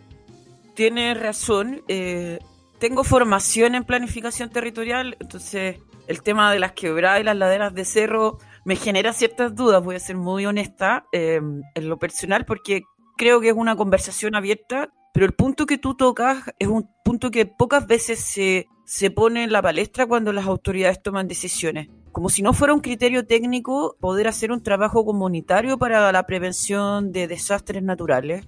En Valparaíso lo hemos visto mucho, eh, siempre nos quedamos en la discusión de que aquí no se puede construir, pero la gente vuelve y al final ni mitigamos, eh, ni nos organizamos, ni prevenimos. Pero en el caso del campamento en el que tú representas hay un punto bien importante que, me gustaría que lo tocara, que tiene que ver con que ustedes se quieren quedar ahí. Eso es una definición que ustedes hicieron. Te lo cuento porque en otros campamentos lo que ocurre y que lo que pasó, por ejemplo, ahora en, Temuco, se tomaron la toma de terreno, las, instituciones presionaron tanto que ahora se movieron y están discutiendo cómo volver a entrar al sistema de subsidios. Pero ustedes tomaron una decisión. ¿Cuándo tomaron una decisión? ¿Quiénes conformaron esa decisión y cuáles han sido los costos? Es que todo va como de atrás hacia adelante siempre. En el año 2016 decidimos conocernos como dirigentes porque en este macrocampamento hay 14 comités, 1.700 familias. Y nos conocíamos como en una vez al mes en, las reuniones que nos hacía el, gobierno para supuestamente ayudarnos a postular a un servicio de, a un beneficio de vivienda.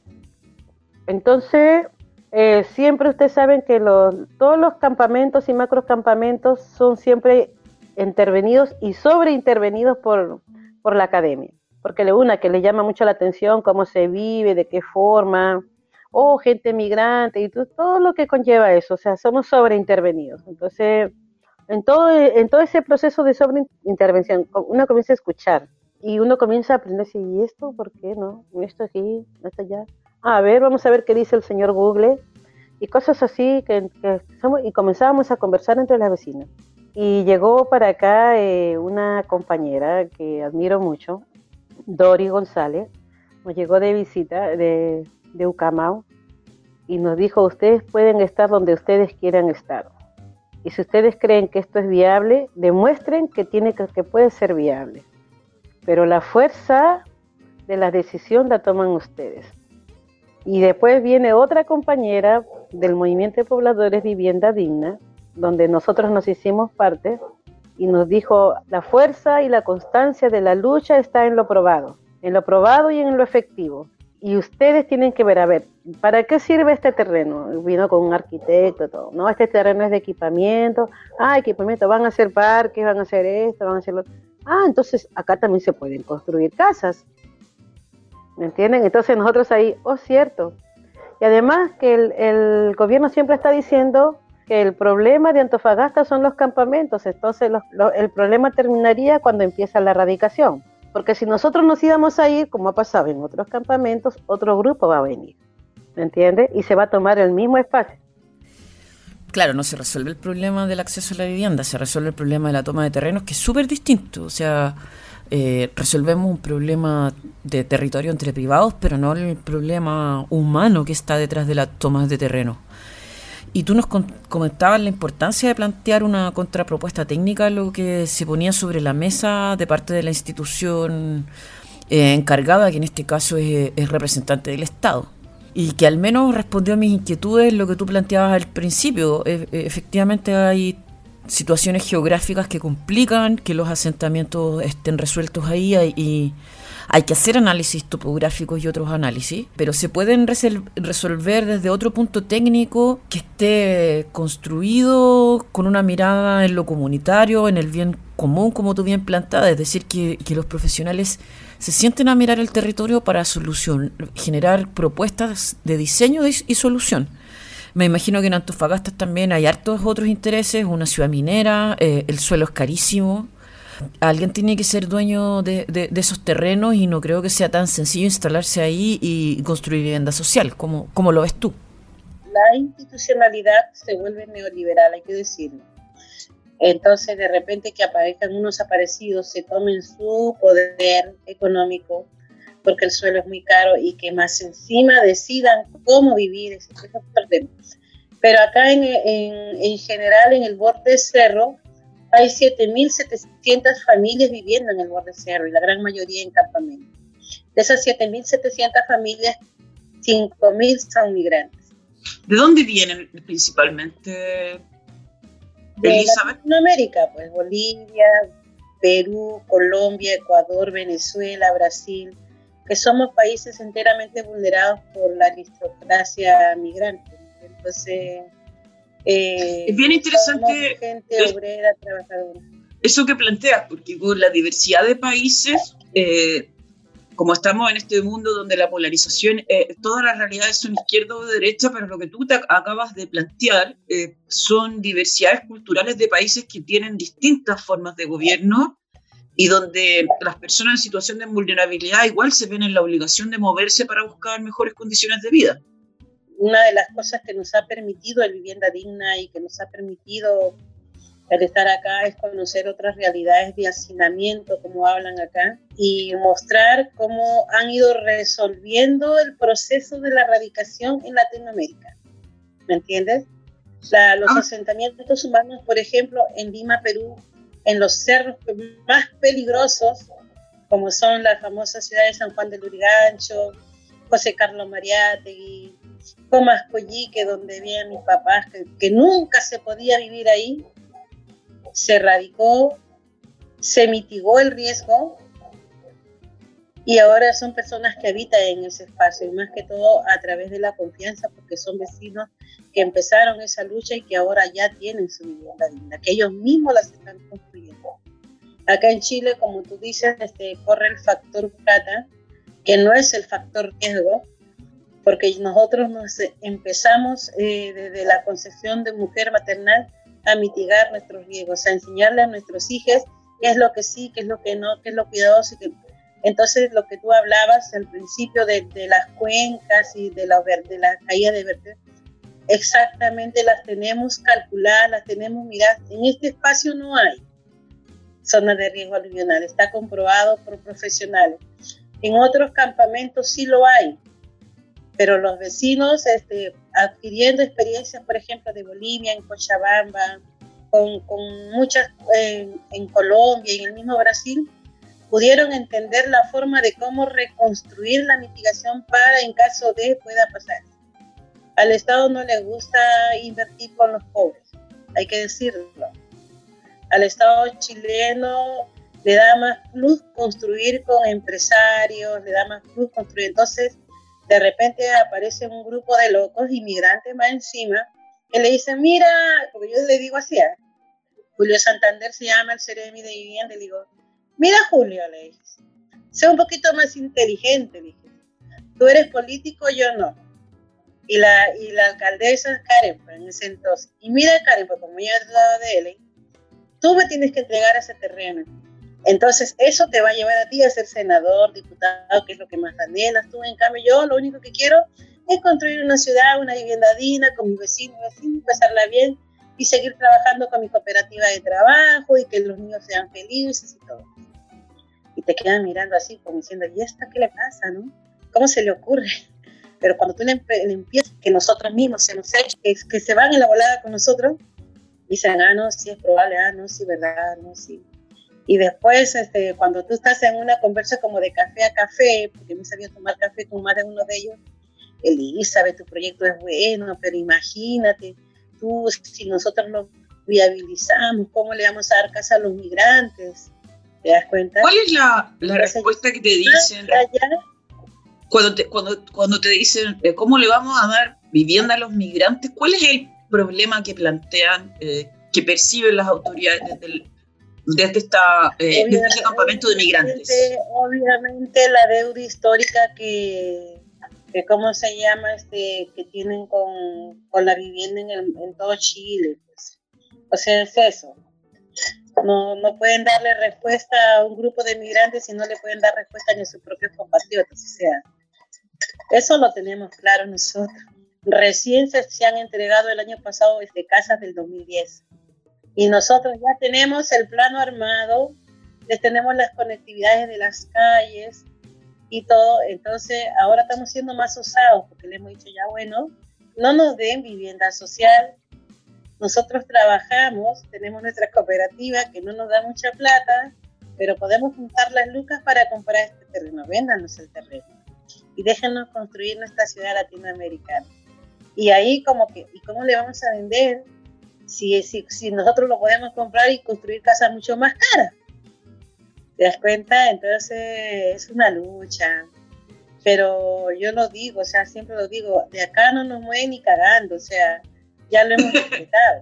Así Elizabeth, eh, con, ese, con ese empuje que has hablado del proyecto que me parece súper interesante, eh, bien planteabas hace un rato el proyecto de, de, de Mau, que, que, siempre cuenta Doris González, que está en Estación Central, donde también le dieron la lucha al serbio para poder mantener departamentos con, con, condiciones de calidad distintos. Eh, yo creo que ese es el eje que, quienes no conocen muy bien la historia de la vivienda en Chile, eso es lo que ocurre hoy día. Pero quiero preguntarte sobre agua. Eh, ¿Cómo lo hacen para abastecerse de agua? Hemos vivido una pandemia súper dura eh, que requiere eh, mucho más recursos de, de agua.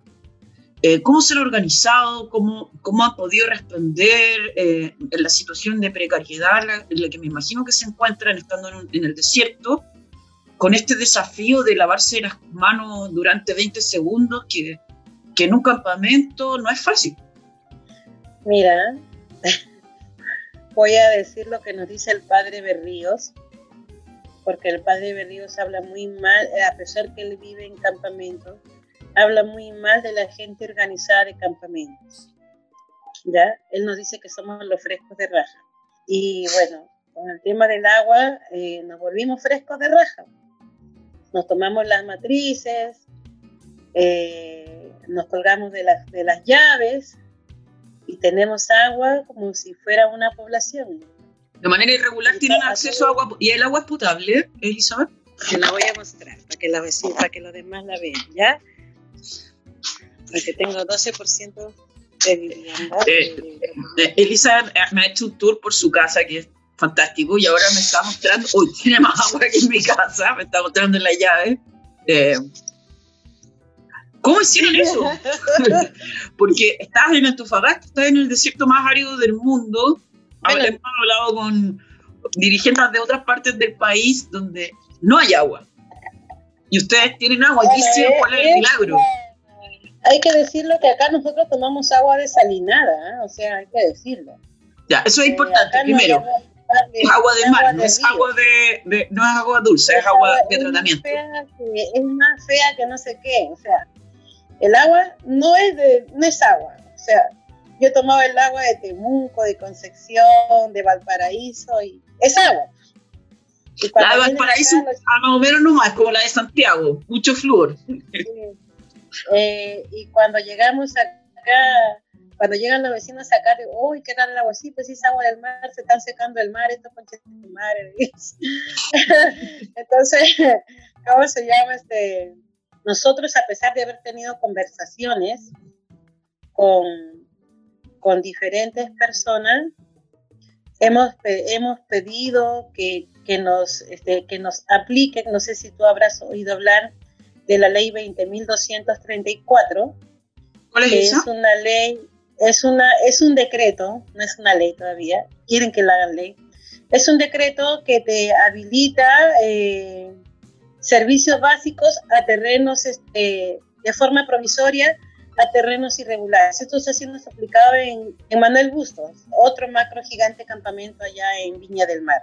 y bueno, eh, esa, esa ley fue aplicada y, fue este, eh, hacer obviamente lo que hemos hecho nosotros, un mapeo de loteo y ese mapeo de loteo, mapeo de conectividad que también lo tenemos nosotros y de ahí individualizar los terrenos para que cada casa tenga su agua directa, potable y que puedan pagar su Nosotros estamos dispuestos a eso. Y bueno, esa ley iba a caducar ahora en, en enero y hemos trabajado mucho en esa mesa de trabajo con senadores, diputados que han venido para aquí y para allá, pero que solamente esa ley beneficia a la gente que fue censada hasta el año 2006. Entonces nosotros ahí no entramos a ese beneficio. Entonces el cambio que nosotros quisimos hacer antes que caducara ese decreto era que habilite a las personas que estamos este, censados en este nuevo del 2018. Entonces, esa era la banca, hasta por ahí dijeron, bueno, ya sí puede ser, pero comenzaron a, cambiar artículos donde, por ejemplo, sí, pero no va a ser, no va a ser beneficiado los terrenos que viven con equipamiento que somos nosotros, los terrenos que tienen aquí, bueno, hicieron N de pretextos que hasta ahora la ley no se, se quiere, ese decreto quiere pasar a ley, pero todavía no se promulga porque nosotros estamos ahí, no, esto no, esto aquí, esto allá, y buscando las alianzas con, políticos este, amigos, mira cómo puedes hacer esto, vienen para acá, le mostramos, estamos aquí, estamos allá, si tú votas en contra, esto nos va a perjudicar enormemente a nosotros, etcétera, etcétera. Entonces, hace poco, como 20 días atrás, hubo una mesa de conversación donde participaron este, eh, miembros de la Academia de la Universidad de Chile y explicaron el por qué, el por qué tenía que ser cambiado el equipamiento y todo eso. Entonces, todavía no está promulgada la ley, pero, pero ya está dada, ¿me entiendes? Entonces está extendida, como está, tal cual, hasta el 2006 está extendida, porque no que tampoco quieren perjudicar a los grupos que ya se han están habilitando en el, como Manuel Bustos, por ejemplo, y queremos que se favorezca a nosotros. Entonces de ahí es que nos cogemos de eso, o sea, también estamos aprendiendo políticas públicas, también estamos aprendiendo normativas que nos defienden. Cuando entonces cuando tú vas a una mesa, tú no vas, oye, deme el terreno, pues no.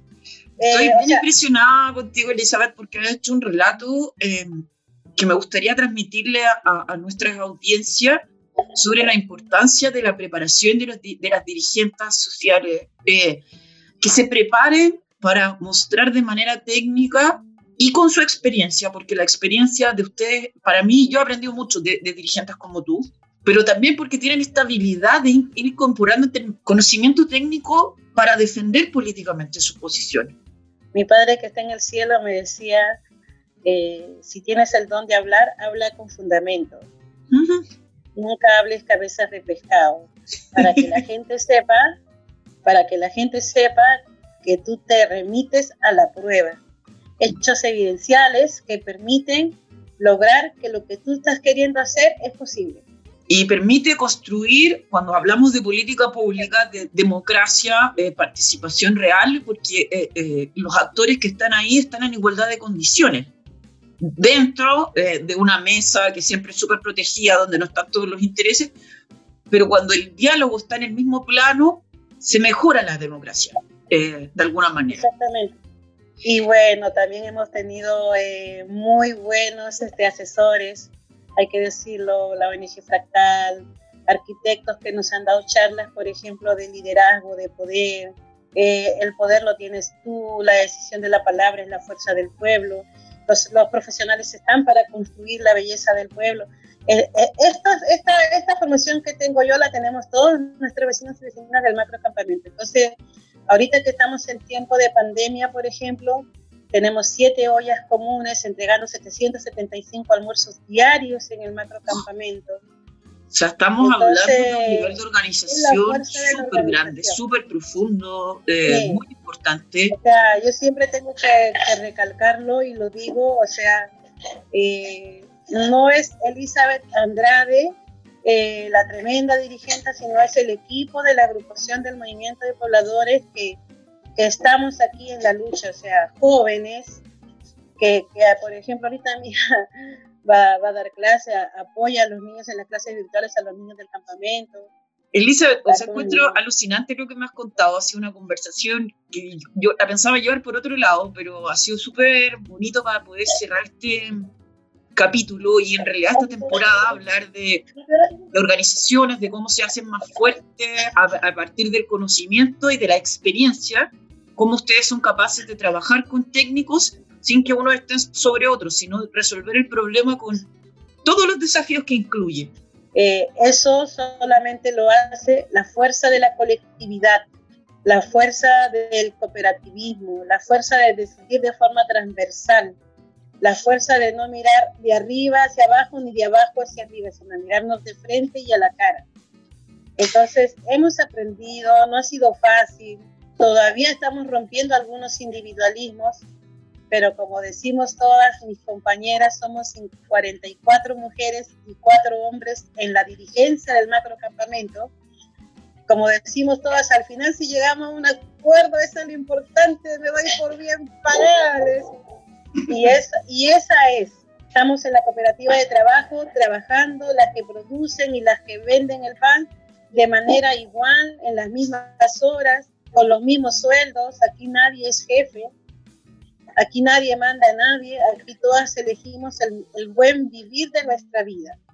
Y Con esa frase eh, del bien vivir, del buen vivir, eh, nosotras al final de la entrevista le hacemos un tres regalos a nuestra invitada. La primera, que eh, nos puedan dar sus sueños, sus impresiones para el próximo proceso constitucional que se viene en Chile. Algunas creen, algunas no creen, yo soy, eh, creo, porque llevo muchos años soñando con una nueva constitución, pero para ti como mujer, como pobladora, como dirigente, como lideresa y, también como, como eh, mujer migrante, ¿cuáles son tus sueños para el proceso constitucional que se abre ahora en mayo?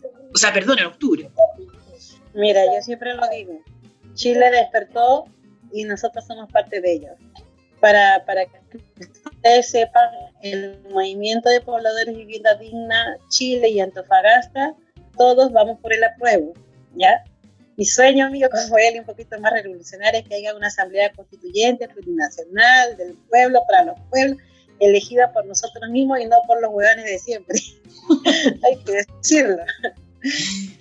Y, la, hacemos, y los dos regalos finales. Uno de los regalos que les digo a todas las mujeres a, a todas las mujeres de la vida, a todas las mujeres, es que todo es posible cuando nosotros nos permitimos soñar y no dejen de seguir soñando. Eso es lo primero. La segunda, la canción que les voy a regalar es una, un regalo, una canción que me encanta mucho, es de Amparo Ochoa y que se llama Mujer. Eh, eh, refleja mucho lo que yo soy y refleja mucho mi lucha. ¿Ya? Y yo creo que es una canción exacta porque siento que esa canción nos, nos muestra permitir que hemos vencido el patriarcado, que, hemos, que, que, estamos en la lucha de sororizar con más mujeres y de seguirnos encantando a nosotras mismas. Es eso. Un abrazo, las quiero mucho y ojalá nos volvamos a encontrar porque hay mucho más que contar que quede como en una segunda parte.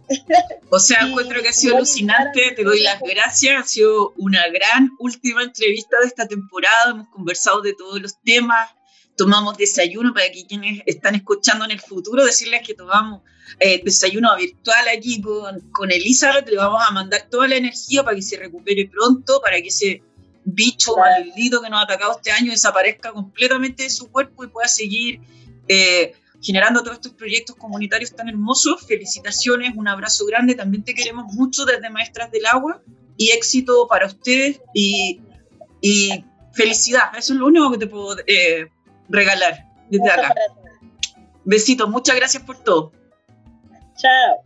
Chao. Y antes de ir con la última canción de esta primera temporada de Maestras del Agua, les tenemos una sorpresa final eh, sale del silencio que hemos conocido desde siempre a Mariana, nuestra encargada de las redes sociales, del diseño de toda la información que hemos eh, visto y sobre todo también de la producción de estos capítulos. Eh, la idea es que en este momento final, cada una de quienes hacemos parte de Maestras del Agua nos podamos despedir de ustedes, queridos auditores, auditoras y auditodes. Así que le damos la bienvenida a Mariana. ¿Cómo estás? ¿Cómo ha sido esta experiencia en Maestras del Agua ahora que estamos terminando este último capítulo? Em, hola, hola a todos. Em, bien, estoy bien, estoy contenta. Ha sido mucho trabajo y una experiencia de mucho aprendizaje. Y eso es lo que más rescato, que em, aprender tanto como de, de mi profesión, de cómo ir perfeccionándome en esto de la edición que me gusta mucho, pero también aprender de, de todas las entrevistadas de, y del agua, que es todo un mundo que yo realmente desconocía. Y bueno, y eso, pues de, de cada entrevistada como persona, como mujer, eh, son muy secas, así que muy contenta de haberlas conocido y de haber podido ayudar como a difundir un poco todas esas luchas. Y ahora que nos estamos despidiendo, ¿qué te gustaría decirle a, a nuestra audiencia? Um, que se preparen para la próxima temporada. Ah. Excelente, ese, es el ánimo eh, con el que queremos despedir nuestro último capítulo. Y esas risas que escuchan de, de fondo son de nuestra querida María José Gutiérrez Daroch, quien durante estos 10 capítulos estuvo preparando sesudamente el contenido de nuestras cápsulas jurídicas. Y antes de concluir, eh, ya que siempre es en un trabajo más previo y más de abogado, más de biblioteca, mu mucha seriedad, queremos invitarla también a que comparta su experiencia con nosotras. Eh, María José, eh, ¿cómo lo pasaste haciendo las cápsulas jurídicas? Era tu primer podcast. ¿Cómo te sentiste? Hola, eh, ¿cómo me sentí? Al principio fue difícil aprender al, tema de la locución, muy nuevo para mi profesión, que es bien árida, como tú ya bien lo decías, pero fue muy bonito en realidad. Me pude, pude conocer partes de mí y partes de otras mujeres que no creo que hubiera podido conocer de otra manera. Eh, me gustó mucho escuchar las voces, escuchar, eh, aprendí mucho de mis compañeras, de Evelyn, de Mariana, y también ese trabajo como interdisciplinario que permite un podcast, que permite eh, el agua, eh, ha, sido, ha sido bien, bien llenador, me gustó mucho. Y María José, si puedes compartirle algún deseo, alguna energía, alguna reflexión a nuestra audiencia antes de concluir esta temporada. Eh, me gustaría decirles a nuestra audiencia tan fiel y tan querida que se sigan informando, que sigan aprendiendo, que en realidad en este momento que estamos a puertas de un proceso constituyente está saliendo mucha información y es súper importante eh, ponerle atención a las cosas y agradecerles en realidad por habernos escuchado, yo creo que eso, pero el mensaje mayor es que se informen y que traten de aprender lo más posible de todo lo que les permita la vida. Eso. Y antes de concluir, me voy a dar una libertad de agradecer a mis compañeras, a María José, a Mariana, que se embarcaron en esta idea loca de, de abrir temas de género y agua sin que subiéramos nada. Eh, no recuerdo si se los comentamos, querida audiencia, pero todo este proyecto y toda esta idea de trabajo partió el 18 de octubre y concluye hoy día eh, a puertas de un proceso constitucional darle las gracias de todo corazón a todas, todos y todes los que nos han mandado mensajes, colaboraciones, preguntas, han difundido nuestro podcast. Hemos crecido como una pequeña comunidad, esperamos construir una segunda temporada creciendo. Eh, recuerden que vamos a estar siempre disponibles en, el YouTube y en Spotify.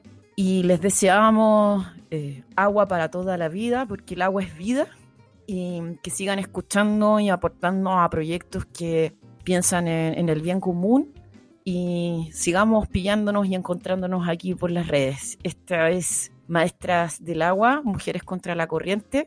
Y con esta última canción despedimos nuestra temporada inicial, que esperamos sea la primera de muchas. Un abrazo y nos escuchamos pronto. Chau, chau.